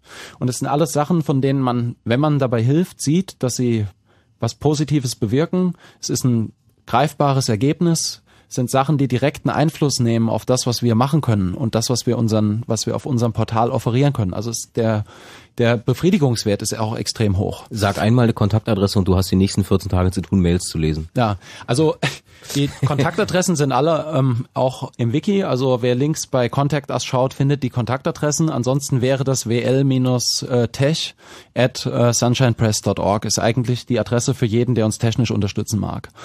Ähm, es gibt auch wl-supporters at sunshinepress.org und so weiter. Aber Wikileaks.org gucken, ihr findet das schon, ihr seid genau, ja alles klare da Kerlchen. findet sich jeder zurecht. Und im Zweifelsfall fragt einfach beim CCC nach. Genau. 0331 70 97 110 Telefonnummer vom Chaos Radio hier auf Fritz und wir haben Arne am Telefon. Hallo Arne, guten Abend. Moin. Mo Hi. Moin, ist schon nicht schlafen oder was? Nee, nee, nee, nee, nee, hab ich nicht, aber Klingst du ein bisschen verpennt, großer? äh, ich war halt unterwegs, hab ein bisschen Sport gemacht und dann ähm, ist man ein bisschen fertig. Alles klar, okay. Erzähl. Ähm, nee, ich habe eine Frage, ich erzähle gar nicht. Und zwar, ähm, ihr redet ja davon, dass alles unglaublich anonym ist. Und Ja. das ist ja auch vollkommen richtig, so denn anders wäre es doch irgendwie scheiße. Aber was ich mich jetzt frage ist, ich meine, ihr veröffentlicht ja irgendwelche, mm, ich schätze mal, Berichte, die mehr oder weniger intern auch sind. Ich gehe mal davon aus, dass in diesen Berichten ja eigentlich auch Namen genannt werden. Ja. Ähm, prinzipiell müsste ja, wenn alles anonym wäre, eben auch entsprechend diese Berichte auch anonym anonymisiert werden. Ich meine, ähm, dass der das dahin spielt, das ist klar, dass der anonym ist, aber ich meine, irgendwo müsste es ja, äh, also wenn ich mir jetzt vorstelle, dass da was veröffentlicht wird, das, das, das greift ja teilweise auch die Persönlichkeitsrechte von den Leuten an, die darin irgendwie Ja. so genannt werden, oder? Ja, definitiv, ja. Das ist natürlich immer eine Frage. Allerdings, ähm, wenn jemand in einem Dokument, aus unserer Sicht in einem Dokument genannt ist, dass ein bestimmten Sachverhalt, der in der Realität stattfindet, der von einem öffentlichen Interesse ist, wenn da ein Name genannt wird, dann ist dieses öffentliche Interesse in zumindest den Fällen, die mir bisher bekannt sind, größer als das Persönlichkeitsrecht von demjenigen, der im Dokument genannt wird. Wobei wir ähm, natürlich auch immer so ein bisschen so ein Henne-Ei-Problem dabei haben. Das heißt also, in ja. dem Moment, äh, wo es bei euch auf Wikileaks ist, dann wird natürlich auch ein öffentliches Interesse wahrscheinlich erst draus, was möglicherweise vorher noch gar nicht da ist. Das Problem haben wir aber auch genauso bei den Medien, bei Stars, wenn es darum geht, äh, dass die Paparazzi den Leuten hinterher stiefelt und Fotos schießt, während sie am Pool liegen, ist natürlich bei gewissen Leuten erst dann ähm, relevant, wenn sie auch einen gewissen Grad an Öffentlichkeit erreicht haben. Aber das ist, ähm, das ist so eine Sache, die sich auch aufbaut und auch wahrscheinlich die Grenze auch ein bisschen schwimmend. Ja. Also das ist, das ist natürlich eine sehr komplexe Frage so. Und wir müssen auch bei vielen Dokumenten zum Beispiel berücksichtigen, dass äh, Namen, die im Dokument genannt werden, natürlich auch vielleicht so jemanden wie die Quelle exponieren können. Mhm. Aber das sind Sachen, wo wir halt auch zum einen mit der Quelle zusammenarbeiten können. Die Quelle kann uns auch sagen, dass sie zum Beispiel darum bittet, dass ein Dokument redigiert wird. Das ist auch was, was wir machen. Also wenn die Quelle darum bittet, ähm, bestimmte Informationen, die Persönlichkeitsrechte betreffen, mhm. aus aus eigenen, also aus Gründen, die die Quelle hat, dass das redigiert werden soll, dann können wir dabei auch helfen. Ja, und wir haben eben auch die Erfahrung, das so zu machen, dass niemand hinterher diese Redigierung wieder rückgängig machen kann. Also so. das heißt eigentlich, dass wenn jemand jetzt sagt, ähm, ich möchte, dass der Name daran zum Beispiel abgeändert wird, würdet ihr das auch machen? Ja, das also das kommt natürlich ein bisschen auf den Sachverhalt an, aber in der Regel ist das schon was, was wir mit der Quelle verhandeln können oder wo wir die Quelle unterstützen, sage ich mal, ähm, gewisse Sachen zu beschützen. Ist ja, natürlich blöd, wenn denn die Quelle das eigentliche Problem ist, die dann damit wieder gedeckt wird. Aber ja, aber das, das ist, wahrscheinlich auch, auch sehr wahrscheinlich also, diskutiert ja. sich das äh, immer nur am konkreten Fall ja. ganz genau und jetzt wenig an so einem hypothetischen Beispiel, genau. was was rumspielt. Okay, äh, dann noch gerade eine andere Frage. Ähm, bisher war ja immer von irgendwelchen Dingen die Rede, von Firmen, von ja. irgendwelchen Staatssicherheitssachen, aber ist es nicht auch so, dass da teilweise irgendwelche Sachen Leute aus irgendwelchen Bereichen, aus irgendwelchen Szenen da rein posten, die vielleicht auch von Interesse sind? Also ist das Angebot, also das Angebot, aber die Informationen, die da finden, sind die ausschließlich begrenzt auf eben entsprechende. Ähm Nein, das ist gesteuert über das, was Leute uns schicken, nicht über das, was wir sagen, was wir gerne haben ja, wollen. Ja, aber die Frage ist, ist, ist sowas da auch zu finden? Also was denn für Szenen? Ja, mein Gott, weiß ich, aber äh, man stellt sich vor, man ist als Journalist ist man auf der Suche nach einem Artikel eben über ähm, irgendwelche Untergrundszenen, äh, zum Beispiel einer Graffiti-Szene. Ja. Ähm, dann wär, wäre äh, WikiLeaks ein Anlaufpunkt, um eben auch da was zu finden? Also zur Graffiti-Szene haben wir nichts. Das kann ich jetzt praktisch so also sagen. Ansonsten ist die Frage halt leider etwas hypothetisch so. Es ja. ist immer schwierig. Die Leute schicken uns verschiedenste Sachen. Du könntest jetzt auch sagen, wir haben zum Beispiel jetzt vor anderthalb Wochen 627 E-Mails von einem E-Mail-Verteiler der nationalsozialistischen amerikanischen Partei publiziert. Das ist eine gewisse Szene. So, zu den, zu der Szene der Nazis in den USA findest du bei uns jetzt Informationen. Also ja. Aber mal vielleicht bei dem Sprayer-Beispiel zu bleiben, es wäre natürlich schon blöd, wenn jetzt auf Wikileaks die äh, äh, Mitgliederlisten der äh, fünf größten Sprayergruppen in Berlin auftauchen. Aber das ist wahrscheinlich auch nur hypothetisch. Ja, und es hätte überhaupt niemand, der diese Listen kennt, hätte ein Interesse, sowas zu submitten. Das kommt ja auch ja. immer dazu. Also ja. das die Arbeit, das ist ja auch eine Frage, wie viel Arbeit mache ich mir, ähm, was für eine Motivation habe ich überhaupt, das zu machen und das ist eine rein ökonomische Frage wieder. Naja, klar. Also okay. musst dir keine Sorgen machen, Arne, du stehst noch nicht im Netz. Nee, das ist, das ist nicht, also, er hätte mich einfach interessiert. So. Okay. Nee, die, Frage, die Frage ist ja durchaus berechtigt. Also auch wir haben das ja auch schon viel diskutiert, auch im Vorfeld der Sendung. Und ähm, das war ja eigentlich auch so ein bisschen unser Diskussionsansatz. Also gibt es da wirklich irgendwo Grenzen? Also ja. gibt es irgendwelche Sachen, die jetzt einfach nicht veröffentlicht werden sollten, weil sie eben Persönlichkeitsrechte berühren? Und mhm. wenn da jetzt nicht dieses öffentliche Interesse drüber steht, dann gäbe es ja auch möglicherweise einen guten Grund, die dann tatsächlich auch nicht zu veröffentlichen. Ja, ja, aber insofern stehen meine Fragen ja auch im Zusammenhang, denn es, wenn man eben aus öffentlichem Interesse wie großen Firmen, Banken etc. hinausgeht, äh, gibt es auch wo, aus anderen Gebieten, glaube ich, durchaus interessante Natürlich, Dinge. Und ja. da kommt man eben, glaube ich, an diese Eckpunkte. Aber ich glaube halt, ich habe jetzt eher so verstanden, dass es so läuft, dass man halt eher dann, ähm, dass sowas gar nicht existiert, weil gar kein Interesse daran hat, sowas ja, ähm, abzuladen. Zumindest praktisch bisher. Ja. Und okay, was da in der Zukunft passiert, werden wir alles sehen. Danke dir für den Anruf, Arne. Ja, ciao. Tschüss. Wir machen jetzt kurz äh, Nachrichten mit Wetter und Verkehr und danach geht's weiter mit James. Leg nicht auf, bleib noch dran, wir wollen auch mit dir reden. Vor ein paar Jahren spielten sie eines der legendärsten Radiokonzerte aller Zeiten live in den Fritz-Studios. Jetzt hätten wir fast keinen Ort gefunden, wo alle reinpassen, die sie sehen wollen. Fast.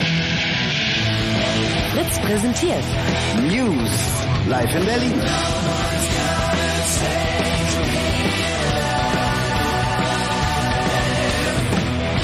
Donnerstag, 29. Oktober. News live in der O2 World Berlin.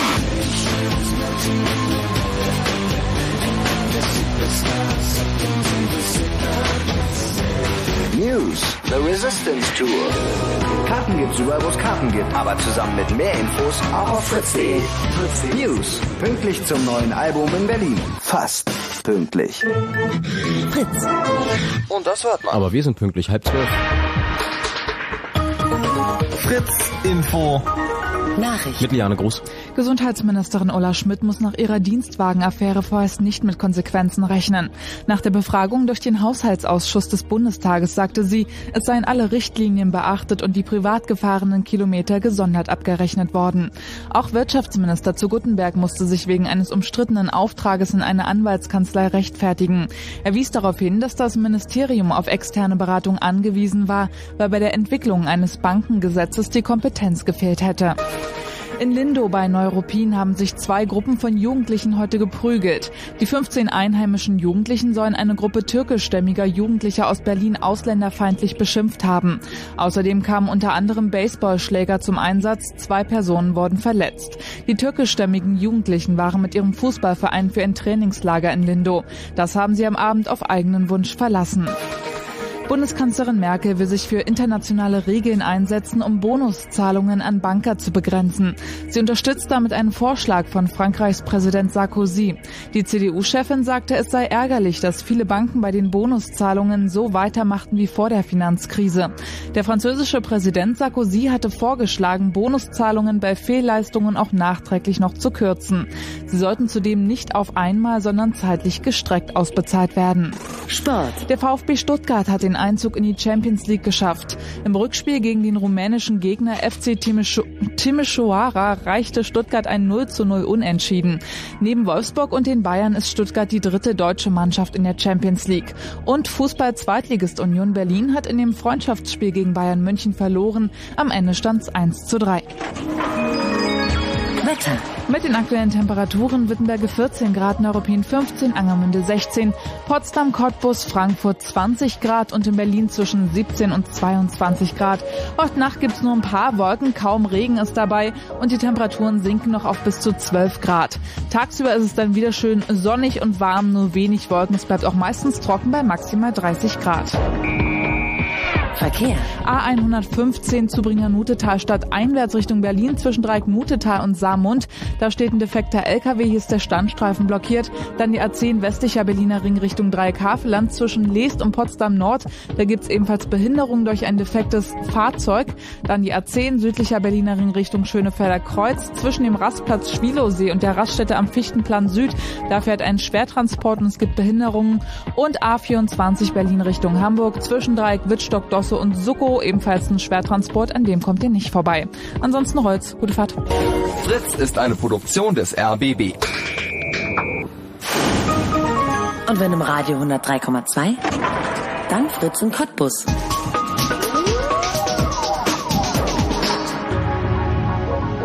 Blue Moon. Die zwei Sprechstunden.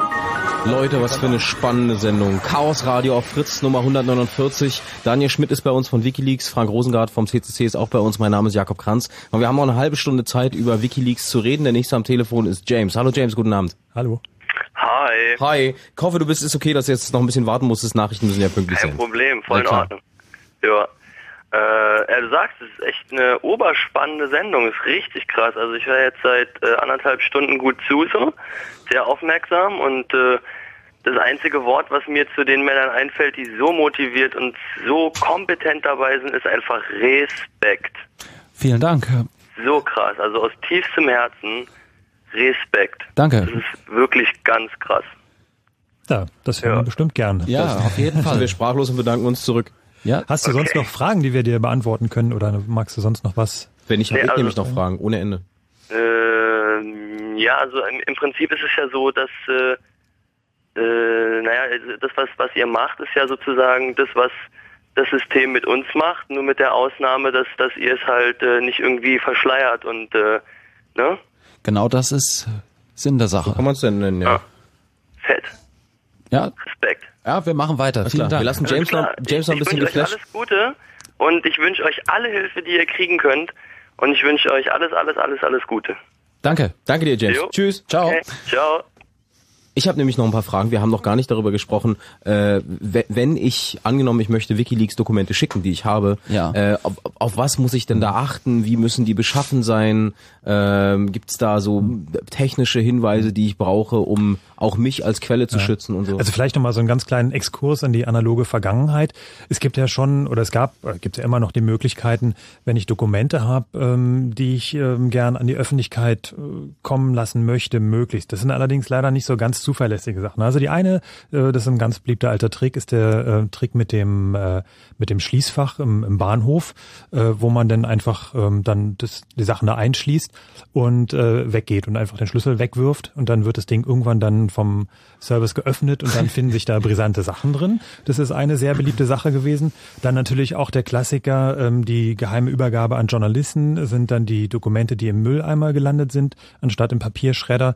Ähm, das ist ähm, auch, kommt auch mal wieder vor, dass so Dokumente ähm, gefunden werden oder dass zumindest die Story das ist. Und natürlich auch ganz klassisch der einfachste Weg, der braune Umschlag ohne Absender drauf, der dann irgendwie bei der Redaktion landet. Ja. Also und, hm. in der Art und Weise, wir haben verschiedene Möglichkeiten, wie man uns Dokumente zukommen lassen kann. Also ganz klassisch, äh, wie der Frank das ja gerade gesagt hat, wir haben überall auf der Welt verteilt äh, Postfächer, die von Leuten unterhalten werden für uns. Das heißt, man kann einfach anonym irgendetwas ausdrucken, einwerfen, das kommt bei uns irgendwo an, wir scannen das wieder ein, verarbeiten das weiter, digitalisieren das und so weiter. Ähm, das ist so die Fail-Safe-Methode, wo eigentlich fast nichts schiefgehen kann irgendwie. Ähm, durch den ganzen Prozess, dass es äh, wieder gescannt wird, digitalisiert wird und so weiter, ähm, kann man auch viele Probleme umgehen, was die, ähm, was die Markierung dieser Dokumente angeht. Also es gibt ja zum Beispiel äh, Markierungskennzeichen auf Dokumenten, die auf Farbdruckern oder sowas ausgedruckt, ausgedruckt wurden, also diese gelben Dots, die Yellow Dots, die es da gibt. Zum Beispiel, ähm, dadurch, dass es wieder gescannt wird, ähm, von unserer Seite wird zum Beispiel sichergestellt, dass diese Yellow Dots nicht mehr da sind. Was machen Ja. diese Yellow Dots? Also ganz, ganz kurzer Exkurs. ja. Es ist so, dass ähm, seit vielen Jahren schon, ähm, wir haben das ähm, vor, ich glaube, vier Jahren, fünf Jahren ungefähr hier in Deutschland bei den Big Brother Awards auch schon aufgedeckt, die jetzt übrigens am äh, 16. Oktober verliehen werden wieder. Ähm, dass äh, viele Geräte, vor allem Farbkopierer, das ist am, als erstes aufgetreten, aber mittlerweile auch praktisch alle Farbdrucker, ähm, hinterlassen kleine praktisch unsichtbare Spuren auf dem Papier und ähm, diese Spuren beinhalten Informationen über das Gerät, mit der diese Seite gedruckt worden ist. Das heißt also eine Seriennummer, ähm, teilweise sogar auch schon ein Datum. Das heißt also, es ist ähm, anhand von Vergleichen von Dokumenten, von Ausdrucken ähm, ziemlich gut nachverfolgbar, äh, wo dieses Dokument äh, gedruckt, ausgedruckt worden ist oder kopiert worden ist. Das ist leider kaum bekannt. Die Hersteller sind da auch nicht so richtig kooperativ Ja. gewesen. Und ähm, das muss man immer wissen, dass also alle Farbdrucke, Farbausdrucke, Farbkopien zurückverfolgbar sind. Ja, also ich denke, dass wir, das denke ich, kann ich so sagen mittlerweile, wir haben eine extrem große Expertise entwickelt, was das Behandeln von verschiedensten Dokumenten betrifft. Sowohl was den Ursprung dieser Dokumente angeht, wie auch die Art und Weise, wie wir das bekommen. Und wir sind sehr stark darauf spezialisiert, diese Dokumente eben vernünftig zu anonymisieren. Jedes Dokument, das bei uns ankommt, wird äh, technisch gesäubert. Also das, was wir publizieren, beinhaltet keine Metadaten mehr, die irgendjemand auswerten kann. Ähm, wir stellen sicher, dass wenn wir was scannen zum Beispiel, dass es äh, von der Auflösung her so niedrig ist, dass sowas wie diese Yellow Dots gar nicht mehr erkennbar sind. Ähm, sind verschiedenste Sachen, die man einfach ähm, berücksichtigen kann. Was wichtig ist, ist, dass die Leute ähm, dass jemand, der ein Dokument hat, das wichtig ist, versteht, dass man es richtig machen muss. Das ist die größte Gefahr bei der ganzen Sache. Wir haben viele Beispiele gehabt oder zumindest ein paar Beispiele, wo Leute uns was geschickt haben und haben es dann selbst denselben Inhalt, den sie uns geschickt haben, nochmal woanders publiziert, weil sie in irgendwo, irgendeiner Art und Weise in einem Forum oder so damit angeben wollten, dass sie sowas haben oder so.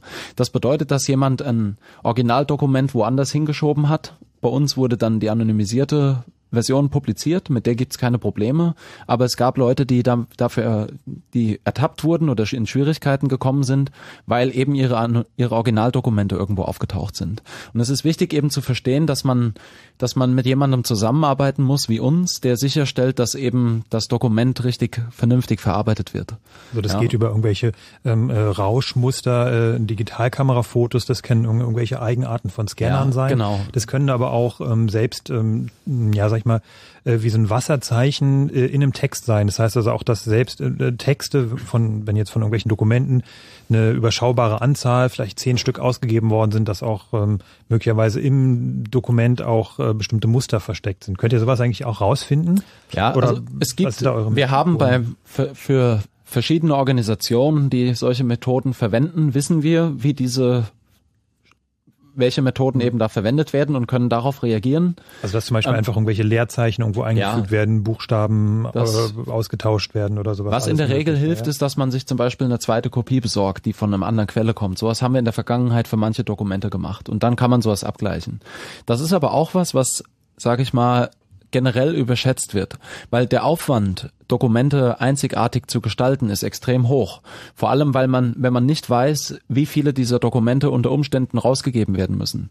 Wenn wir jetzt von einer Regierungsorganisation zum Beispiel sprechen, kann es sein, dass jemand eine Notiz macht zu einem bestimmten Dokument, dann muss dieses Dokument viel weiter verteilt werden innerhalb der Regierung, als das vielleicht vorher gedacht war. Das muss zu anderen Ressorts gegeben werden, die müssen davon in Kenntnis gesetzt werden und so weiter. Und das skaliert eben so eine Lösung nicht mehr, wo Dokumente so einzigartig sind, dass man hinterher sagen kann, diese Leerzeile gehört zu ihm hier. Mhm. Ja, das sind Sachen, die theoretisch natürlich existieren, aber in der Praxis extrem, extrem selten vorkommen.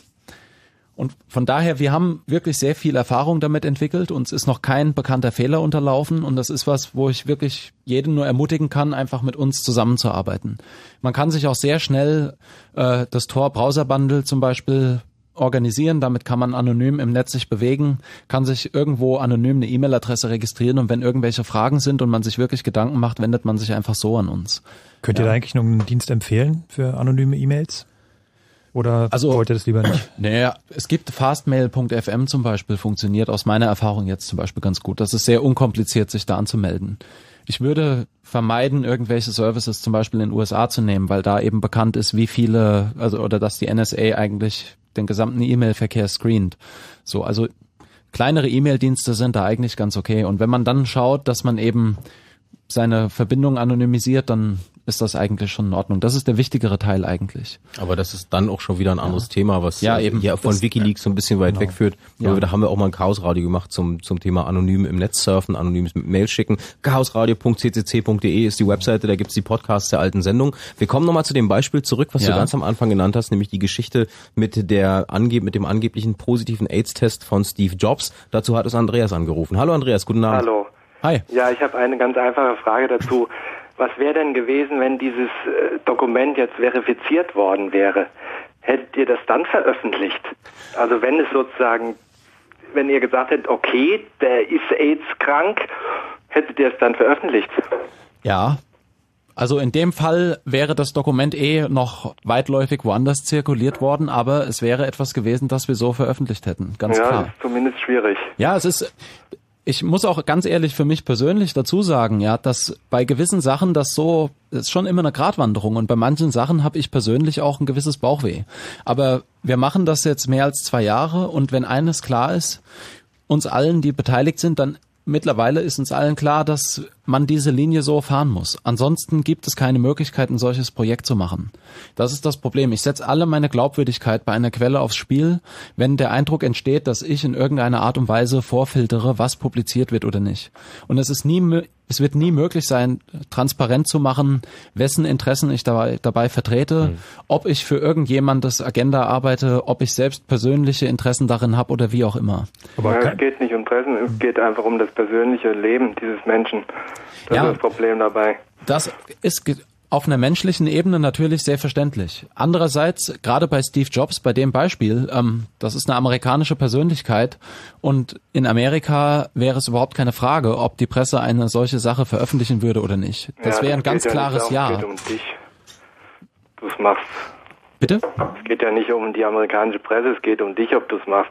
Naja, aber Daniel hat ja gerade eben gesagt, er hätte er persönlich hätte Bauchschmerzen damit, aber es gibt einen, kann ich es Kodex nennen von WikiLeaks? Ja. Also so kann man das, so kann man das sagen. Also ein, ein, eine Grundstruktur, nach dem, nach der WikiLeaks arbeitet und sie sagen, sie werden nichts filtern, sondern alles veröffentlichen und dann ist das es bin ja auch nicht ich persönlich, der das veröffentlicht, nur um mhm. das auch dazu mhm, zu sagen. Mhm, das ist eine etwas kompliziertere Konstruktion. Eben. Ja, eure, ja, ist auf jeden Fall schwierig, wenn man das macht. Natürlich, das würde ich auch gar nicht bestreiten und wollen. Da geht's halt mit, wird's halt schwierig mit der Wahrheit. Ja, ob man da persönliche Dinge veröffentlicht über jemand, der das vielleicht gar nicht haben will. Das dafür sind da sind wir aber wieder beim Punkt öffentliche Personen und so weiter. Ähm, dass gerade Informationen zu, zu Steve Jobs und seiner Gesundheitslage ist gang und gäbe, dass das von der Presse heiß diskutiert wird. Also und das ist auch nichts, was irgendwie groß umstritten ist. Gut, wobei Fall es natürlich schon schon ja, auch eine Frage ist. Finde ich schon, also ich würde mich da auch anschließen der Kritik oder der der äh, äh, dass ich sage, also es muss eigentlich nicht, also nur weil es die Presse gern diskutiert, heißt es noch lange nicht, dass es auch äh, ja, in Ordnung ist, sowas das, zu veröffentlichen. Das also. will ich auch gar nicht bestreiten, aber also wenn da die wenn da die Krankenschwester aus dem Arzt von dem Arzt sozusagen die geheimen Daten euch schickt, dann kann das schon sehr schwierig sein, das zu veröffentlichen. Das, das ist auch ganz klar. Das will ich auch hier gar nicht bestreiten. Aber das Beispiel, so das Beispiel Steve Ihr Jobs kommt nach der Grenze, wo man irgendwie ja. aufpassen muss und das ist so ein Beispiel.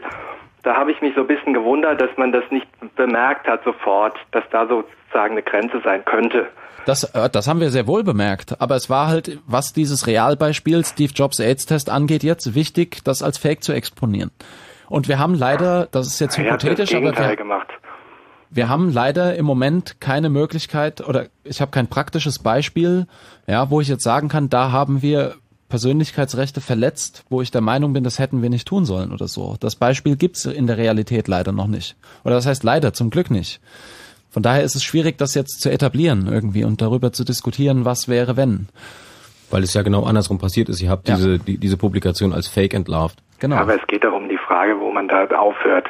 Das war doch das Problem der ganzen Sendung.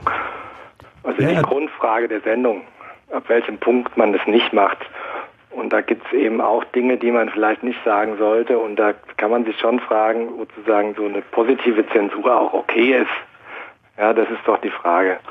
Ja. Aus meiner Erfahrung, was die Arbeit mit dem Projekt betrifft, stellt sich die Frage so nicht. Aber ich verstehe natürlich die Bedenken. Okay. Wahrscheinlich. Danke für den Kommentar auf alle Fälle. Danke dir, Andreas. Tschüss. Wahrscheinlich wird die Frage euch in der in, in, in Zukunft immer wieder mal treffen. Ja, natürlich. Ihr seid seit zwei, seit etwa zwei Jahren jetzt online. Das ist ja auch der Punkt. Wir haben ein Projekt hier, dass wir zum einen als was sehen, was über einen sehr langen Zeitraum existieren mhm. wird. Also wir haben nicht vor, das innerhalb der nächsten Jahre oder Jahrzehnte oder wie auch immer wieder einzustellen, sondern wir planen eigentlich für die Unendlichkeit und wir möchten etwas schaffen, was einen Mehrwert für die Gesellschaft in ihrer zukünftigen Entwicklung hat. Ähm, Gleichzeitig ist es ja aber was, was so noch niemand unternommen hat. Somit betreten wir Pionierland und es gibt auch viele Fragen, wenn man Pionierland betritt, die überhaupt nicht vorher geklärt sind, wo wir Erfahrungen machen müssen, um uns selbst auch einzupendeln und Grenzen auszuloten, um zu sehen, was ist möglich, was ist nicht möglich, was sind Fehler und dann aus diesen Fehlern halt auch zu lernen. Aber das an dem, ist ganz Teil einer ganz normalen Entwicklung. Aber ja. bei, bei dem Beispiel Steve Jobs nochmal, also die, die, die Frage ist natürlich richtig. Auf der einen Seite ist Steve Jobs eine öffentliche Person, der eine Firma vertritt. Diese Firma wiederum hat wirtschaftliche Interessen, da genau. hängt eine Menge Geld dran und so weiter und so fort. Und es gibt auch Leute, die diese Firma natürlich torpedieren wollen. Das auf der einen Seite. Auf der anderen Seite ist er eine Privatperson, der sein absolutes Recht hat auf, auf die Wahrung seiner persönlichen Intimsphäre äh, und wo man eigentlich sagen muss, es geht keinen was an, wie viele Weisheitszähne der Mann noch im Mund hat. Ist, ja? ja, da ist, da ist genau die Diskrepanz der Frage. Wir kommen mal dazu, ich glaube, Martin hat eine Frage, die etwa in die ähnliche Richtung drückt. Hallo Martin, guten Abend. Hallo, ja, und zwar generell zum Thema ähm, High Society und äh, wenn dazu irgendwelche Dokumente auftauchen, ob das jetzt ist Michael Schumacher, wie viele Punkte hat er in Flensburg oder wer teilt wie sein Vermögen, ist wer schon mal schwarz gefahren von der High Society, also ein Kleinkram, der halt auch in den Nachrichten auftauchen könnte. Ja, also es gibt keine Beispiele jetzt, wo jemand uns den Flensburger Bericht geschickt hat von irgendwem oder irgendwas in der Art. Aber wir haben natürlich auch schon Dokumente zu prominenten Persönlichkeiten oder zu Leuten, die sich äh, im politischen Umfeld bewegen. Ja, da ist ja zum Beispiel das Beispiel, was wir vorhin hatten mit den äh, äh, mit den ähm, den jungen Vertretern der, der CDU ist ja eines der Beispiele, wo aus dem politischen Umfeld transparent wird, was da so gespielt wird. Mhm. Ja, ähm, das hängt wie immer, wie alle anderen Dokumente auch davon ab, ob sich jemand motiviert, was einzusenden. Und wer hat denn überhaupt von irgendeinem Prominenten den Flensburger Bericht und hat gleichzeitig die Motivation, unsere Webseite zu besuchen, nimmt das Ding dann auch noch mit nach Hause, hat, wenn er zu Hause ankommt, immer noch die Motivation, die Webseite zu besuchen und das da hochzuladen. Das ist alles eine Frage davon, auch was derjenige davon hat. Es Motivation die, ist bei dieser ganzen Sache immer eine große Frage, ja. Und die moralische Sache im Prinzip dahinter, dass es denn auch irgendwie eben halt ein bisschen zu weit gehen könnte oder dass es halt auch ein bisschen an der Seriosität denn von WikiLeaks kratzen könnte, wenn also, da halt eben ähm, auch gerne Prominente ausspioniert werden, im, im weiteren Sinne. Also ich denke, dass das, was an unserer Reputation kratzen könnte, wäre, wenn wir irgendwann ertappt werden, dass wir filtern und bestimmte Sachen bevorzugen, während wir andere eben äh, beiseite kehren. Das ist das, wo ich sehe, dass ich einen Ruf verlieren könnte bei dem, was wir machen. Ja, ähm, das andere sind halt Sachen, die müssen sich einpendeln. Es muss also das heißt, wenn ihr jetzt Berichte von irgendwelchen Stalkern bekommt, dann werdet ihr das auch nachgehen. Naja, also das ist ein Bericht von einem Stalker würde voraussetzen, dass der Stalker den selbst verfasst hat. Das ist ein selbstverfasstes Dokument und ist für uns nicht weiter relevant, ja, weil es kein Dokument ist in dem Moment. Er hat natürlich noch einen Anhang mit dran. Aber so, so im weiteren Sinne, wenn, wenn jetzt ein Stalker von einem Prominenten gibt, der irgendwie die Post durchwühlt oder so, dann würdet ihr selbstverständlich auch dem nachgehen.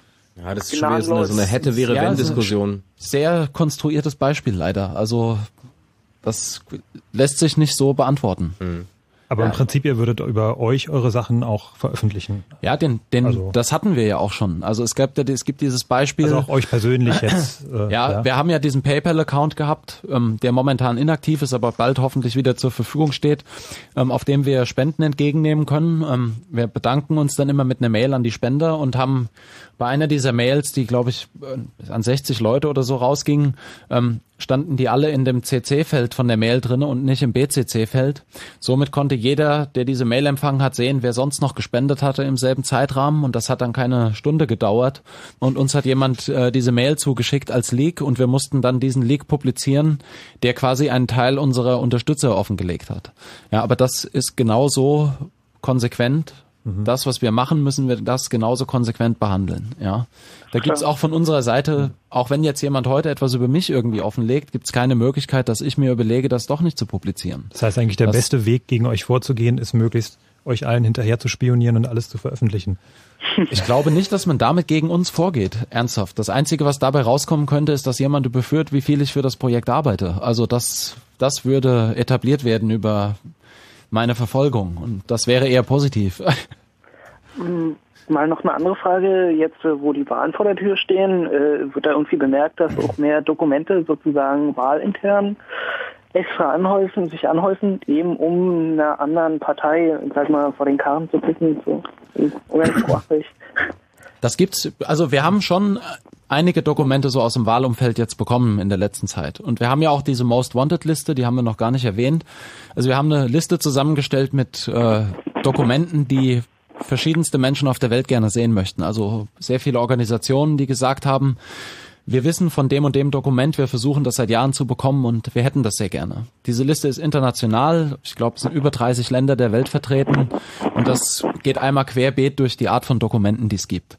Ähm, auf dieser Liste stehen auch Dokumente, die jetzt im in, im Umfeld dieser Wahl zum Beispiel relevant wären. Also ob das jetzt irgendwie die Fahrtenbücher von Frau von der Leyen sind oder die Stasi-Akte von Angela Merkel oder sowas in der Art. Die Toll-Collect-Verträge ja. sind wahrscheinlich auch immer noch drauf. Ja, die stehen auch ja, noch mit drauf. Also 17.000 Seiten. Das natürlich ist jeder, der zu uns kommt und uns ein Dokument gibt, ist in irgendeiner Art und Weise motiviert. Der kann auch motiviert sein, dass er extrem frustriert ist, weil sein Chef ihn schlecht behandelt hat oder so. Aber es heißt nicht, dass diese Motivation schlecht ist, sondern das heißt, dass ein Mensch durch irgendetwas getriggert wurde, um etwas transparent zu machen für das Wohl der Gesellschaft in dem Moment. Und das ist das, was unterstützt werden muss eben. Martin, Frage beantwortet, uns läuft jetzt nämlich langsam die Zeit weg. Alles klar, danke. Ja, ja danke auch. Danke, Tschüss. Ciao. Wir schaffen noch ganz schnell Carsten. Hallo Carsten, guten Abend. Hallo, guten Abend. Los, fix. Okay, also ich habe eine ganz allgemeine Frage. Und zwar habt ihr am Anfang gesagt, dass ihr halt die Dokumente nicht löschen könnt, ne? Ja. Und ähm, was ist denn jetzt, wenn ihr was reingestellt habt und irgendwann merkt, dass es vielleicht doch falsch ist oder manipuliert ist oder so, mhm. ähm, aber später halt, nachdem ihr es reingestellt habt, ähm, könnt ihr dann noch irgendwas machen? Weil also jedes, wir publizieren ja nicht ein Dokument, ohne dass das Dokument einen Kontext bekommt. Ja. Also jedes Dokument hat diesen sogenannten Leak-Deskriptor und auf dem Leak-Deskriptor steht eine Zusammenfassung des Dokuments, da steht eine Beschreibung, die die Quelle des Dokuments uns unter Umständen gegeben hat und weitere Kontextinformationen. Mhm. So. Unter anderem würde da stehen, ob das Dokument echt ist oder eine Fälschung ist. Ah, okay. Im schlimmsten Fall würden wir feststellen, wir haben eine Fälschung als echt markiert Okay. und müssen diese Beschreibung dann ändern und sicherstellen, dass die Änderung dieser Beschreibung kommuniziert wird zu allen Leuten, die es mitbekommen haben. Aha. Das wäre was, wo wir uns dann natürlich in dem Moment einen Fehler eingestehen müssten. Mhm. Andererseits, wenn es eine Fälschung ist, genau wie bei dem Steve Jobs Dokument, jede Fälschung oder jeder Versuch einer Fälschung hat ja natürlich auch seine eigene Geschichte. Und dann in dem Moment wird interessant, warum gibt's diese Fälschung? Was war die Motivation dahinter, das zu fälschen? Mhm. Was hat jemand ja versucht? Ja. Und damit kommt man dann in einen ganz anderen Themenbereich. Ja, okay. Ein kleiner Exkurs in die Welt von wikileaks.de. Carsten, danke dir für den Anruf. Tschüss. Ja, ich sage auch Tschüssi. Tschüss. Danke. Ciao. Frit, Fritz.de klicken, da gibt's den Podcast der Sendung, den gibt's genauso unter chaosradio.ccc.de und ansonsten wikileaks.org ist die Adresse. Daniel Schmidt war bei uns von Wikileaks. Frank vom CCC hat noch zwei Ansagen zu machen, die wir noch schaffen. Guckst Ansagen, mich an. Ansagen, Ansagen, Ansagen, Ansagen, Kongress. Ansagen, Kongress hatten wir Demo? schon, aber machen wir gerne nochmal. Wir Demo, noch mal, klar. genau. Also Kongress äh, zwischen Weihnachten und Neujahr in Berlin ähm, im Kongresszentrum am Alex, der jährliche Kongress des Chaos Computer Clubs mit ganz vielen Vorträgen, Workshops, äh, Feiern, Abhängen, äh, Leute treffen und ähm, Spaß haben. Und am 12. September Genau. die Demo nicht vergessen. Die Freiheit statt Angst Demo in Berlin, 15 Uhr geht's los. Könnt ihr im Netz auch alles nachlesen. Es wäre extrem wichtig, dass alle kommen und jeder noch zehn Leute mitbringt, mindestens. Euch vielen Dank fürs Zuhören. Das war mein letztes Chaos Radio, weil ab demnächst wird der Kollege Markus Richter das übernehmen, weil ich einfach keine Zeit mehr habe, das zu machen. Hat extrem viel Spaß gemacht. Äh, Ich höre auf jeden Fall weiterhin rein. Äh, Gleich geht's weiter mit den Kollegen Smith Smart, die hier gigantische Beats bauen. Und da wir gerade beim Leaken sind, Kollege Zane Lowe von BBC hat gestern Nacht die neue Massive Attack gespielt. Hier ist sie. Tschüss.